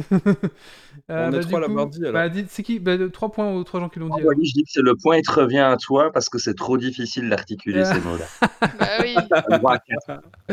Enfin voilà, du coup, bah, voilà, c'était assez rigolo. C'est vrai que c'est- pas Très très facile. bien hein, ce petit euh, Dragon Quiz Point là, merci. Ju- euh, Juste à à la fin, j'ai trouvé une page Wikipédia où il y a une liste de, de collections assez conséquente. Ah bah, du coup, tu fais Alors, moi je, moi, je collectionnais les photos de chaussures seules. Est-ce que ça, c'est une Oui. collection Est-ce que c'est une. euh, Est-ce que ça existe ça? Tu sais que Ah sur oui, l'autoroute, je croise parfois des chaussures seules et je pense à ta collection. Eh oui, c'est vrai. Donc je collectionne des photos de chaussures seules abandonnées. Euh, et je sais pas quel nom ça peut avoir. Tu, tu Euh, l'appelais le tueur à la chaussure, non Un truc comme ça? Oui, oui, du coup, j'avais fait une histoire parce que pour moi, euh, c'était. Parce qu'en fait, pour rentrer à mon appartement, je devais passer le long des rails. C'est toujours, toujours là que je voyais une chaussure toute seule. Je me dis, mais quelle est l'histoire de cette chaussure? Une chaussure seule. Donc voilà, c'est toujours été. euh, mais euh, questionneur de chaussures, c'est calcéophole. Euh, la calcéologie. Donc il doit y avoir un il doit y avoir dagué quelque chose, donc ça doit être. euh, Ouais, mais de Comment chaussures seules. Tu vois, c'est ça aussi. hein. Ah oui, non, il n'y a pas la notion. Ok, d'accord. Je Alors. sais pas si ça on trouvera. Du coup, euh, résumé. nous Un résumé des avons- points, ouais. Euh, nous avons Monsieur Bob 3 points, Wally 3 points, Grumpy 5, Yves 3, Dergonic 1, Méo 3, Oufti 1, Titi 1, Evolution Mid 1. Le problème pour le jeu de ce soir, bah, il y a deux auditeurs qui sont à 1 point tous les deux. Ah bon, on va craquer, euh, craquer un, un deuxième jeu si tu veux. Oui, bah oui. Alors le deuxième jeu, nous avons Mirage Arcane Warfare. Ah Bah écoutez, je sais pas lequel est le pire, ou lequel est le mieux, mais. euh, Bah, L'un, disons que c'est un jeu euh, de pathos, et l'autre, euh, je dois trouver, c'est un, un jeu de type FPS multijoueur en ligne. Voilà. Donc maintenant, arrangez-vous avec Méo, et au pire, on, fait- on, on tire au sort. hein. Voilà. Je te laisse le cadeau, j'ai un jeu trop pourri. Eh bien, Mirage Arcane Warfare, ce sera pour la prochaine fois. Par contre, je sais pas si des gens jouent encore, hein, parce qu'il est sorti en 2017. mais vous aurez, vous aurez une clé du jeu. Voilà. Voilà. Très bien. Et pas besoin du jeu. Et, Personne ne le veut. eh Mais ben, si, le BIOS a dit Proms. Ouais, mais il a pas eu de point. Bah, Ouais, donner, donner à Bios, sinon au pire, voilà. Allez, Bios, euh, voilà. si personne ne veut. Après, on, devrait faire une règle, si là. tu participes, tu repars avec le jeu. Ah, ça, ça me rappelle quelque chose. Mais écoutez, on va clôturer le podcast ici. Je pense qu'on a 2h30 de podcast, on est, on est pas mal, je pense. Euh, pour un petit podcast, je me dis, oh ça va, il va être rapide celui-là. tu parles. on va remercier ça encore. euh. On va remercier Thibaut encore d'être- d'être venu nous présenter euh, sa chronique bière. Franchement, c'était vraiment très intéressant. Et si vous êtes intéressé par ce qu'il fait, vous pouvez le retrouver sur sa page euh, Zitophile euh, Facebook et c'est zitophile.be, c'est ça? BE, tout à fait. .be, voilà. Euh, bah, merci à toi en tout cas, euh, Thibaut. Mais merci à vous, c'était très très fun. Si vous voulez, on Ah bah écoute, avec, avec plaisir, on peut se retrouver pour une, une future chronique bière. Moi, ça, ça me tente vraiment pas mal qu'on qu'on ait ça qui, qui vienne un peu de façon récurrente. Ça peut être vraiment chouette en tout cas. Ouais. Si, si, si Ouais. l'exercice t'a plu. Oui, avec plaisir, vraiment. C'était. bah, Enfin, puis je vous écoute de toute façon, donc euh, de temps en temps y, y être aussi, ça peut être très très très comique. Bah Bah, super. Bah écoutez, Merci. on va euh, remercier les auditeurs, les gens qui étaient là en live ce soir. Merci à vous qui nous écoutez en podcast. On a un site www.geeksleague.be, on essaie de publier euh, des articles un peu dans, le, domaine euh, toujours geek et culturel, hein. on essaie toujours d'avoir un peu cette notion-là. On est euh, bah, après sur toutes les plateformes de, de, podcast et on est sur, aussi sur YouTube et sur Instagram aussi. On a dû refaire un nouvel Instagram parce que Instagram nous a supprimé l'ancien. Donc c'est euh, geeksleague.be notre, notre name sur Instagram. Donc n'hésitez pas à venir nous follow s'il vous plaît. Voilà. Et euh, j'essaie aussi d'un peu de, de dynamiser l'Instagram. Donc on, voilà, on va essayer un petit peu de, de faire des choses bien. Et merci aussi aux gens pour, le, pour les, les deux news et le, le Dragon Point, c'est Oui. cool. Ouais, merci aussi. C'est vrai que c'est chouette d'avoir un peu des, des, des- des, choses qui viennent de ouais. vous aussi. Comme ça, bah, du coup, voilà, il y a ça, ça- tout, tout, enfin, on n'est pas au vertical, comme ça, on partage un peu. Tout, c'est c'est vraiment sympa. Euh, donc, n'hésitez pas, hein, si vous voulez nous repartager un autre quiz, ou alors si vous voulez tout simplement bah, partager news, il y a Discord qui est là aussi, où on peut communiquer ensemble, et c'est assez facile. Voilà. Même si j'avoue que parfois je suis pas tout le temps, mais j'essaie de moins d'y passer une fois, une fois par jour, quoi, au moins. Voilà. Allez, on va clôturer ici le podcast. Euh, merci à tous et merci à toutes et rendez-vous dans 15 jours. Dans 15 jours, mais eux, on reçoit Fibre Tigre. Fibre Tigre. Alors bah tu peux peut-être teaser un peu. Euh, donc Fibre Tigre euh, est un créateur de, de jeux vidéo du studio Miklo. Il a créé euh, auteur, j'allais dire une bêtise, euh, auteur ou euh, non, du Miklo Studio. Voilà, euh, les, les créations euh, Miklo. Euh, il a créé le jeu de rôle Aria aussi, euh, qui a été masterisé sur euh, euh, le stream euh, qui est sorti en jeu de rôle papier aussi, en financement participatif. Euh, il est aussi l'auteur du podcast Fiction et participe au podcast, euh, au label de qualité, qui, qui a pas mal de podcasts euh, différents. Donc voilà, un, un monsieur couteau suisse, on va dire, euh, qu'on présentera en détail euh, dans, euh, dans 15 jours. Bah très bien. Allez, rendez-vous dans 15 jours et puis surtout d'ici là, bah ne lâchez rien. Ciao. Salut tout le monde Salut Bye bye bye. Alerte. Dépressurisation atmosphérique. Évacuation immédiate du personnel. Evacuation order. Evacuation order. Evacuation order. Evacuation order.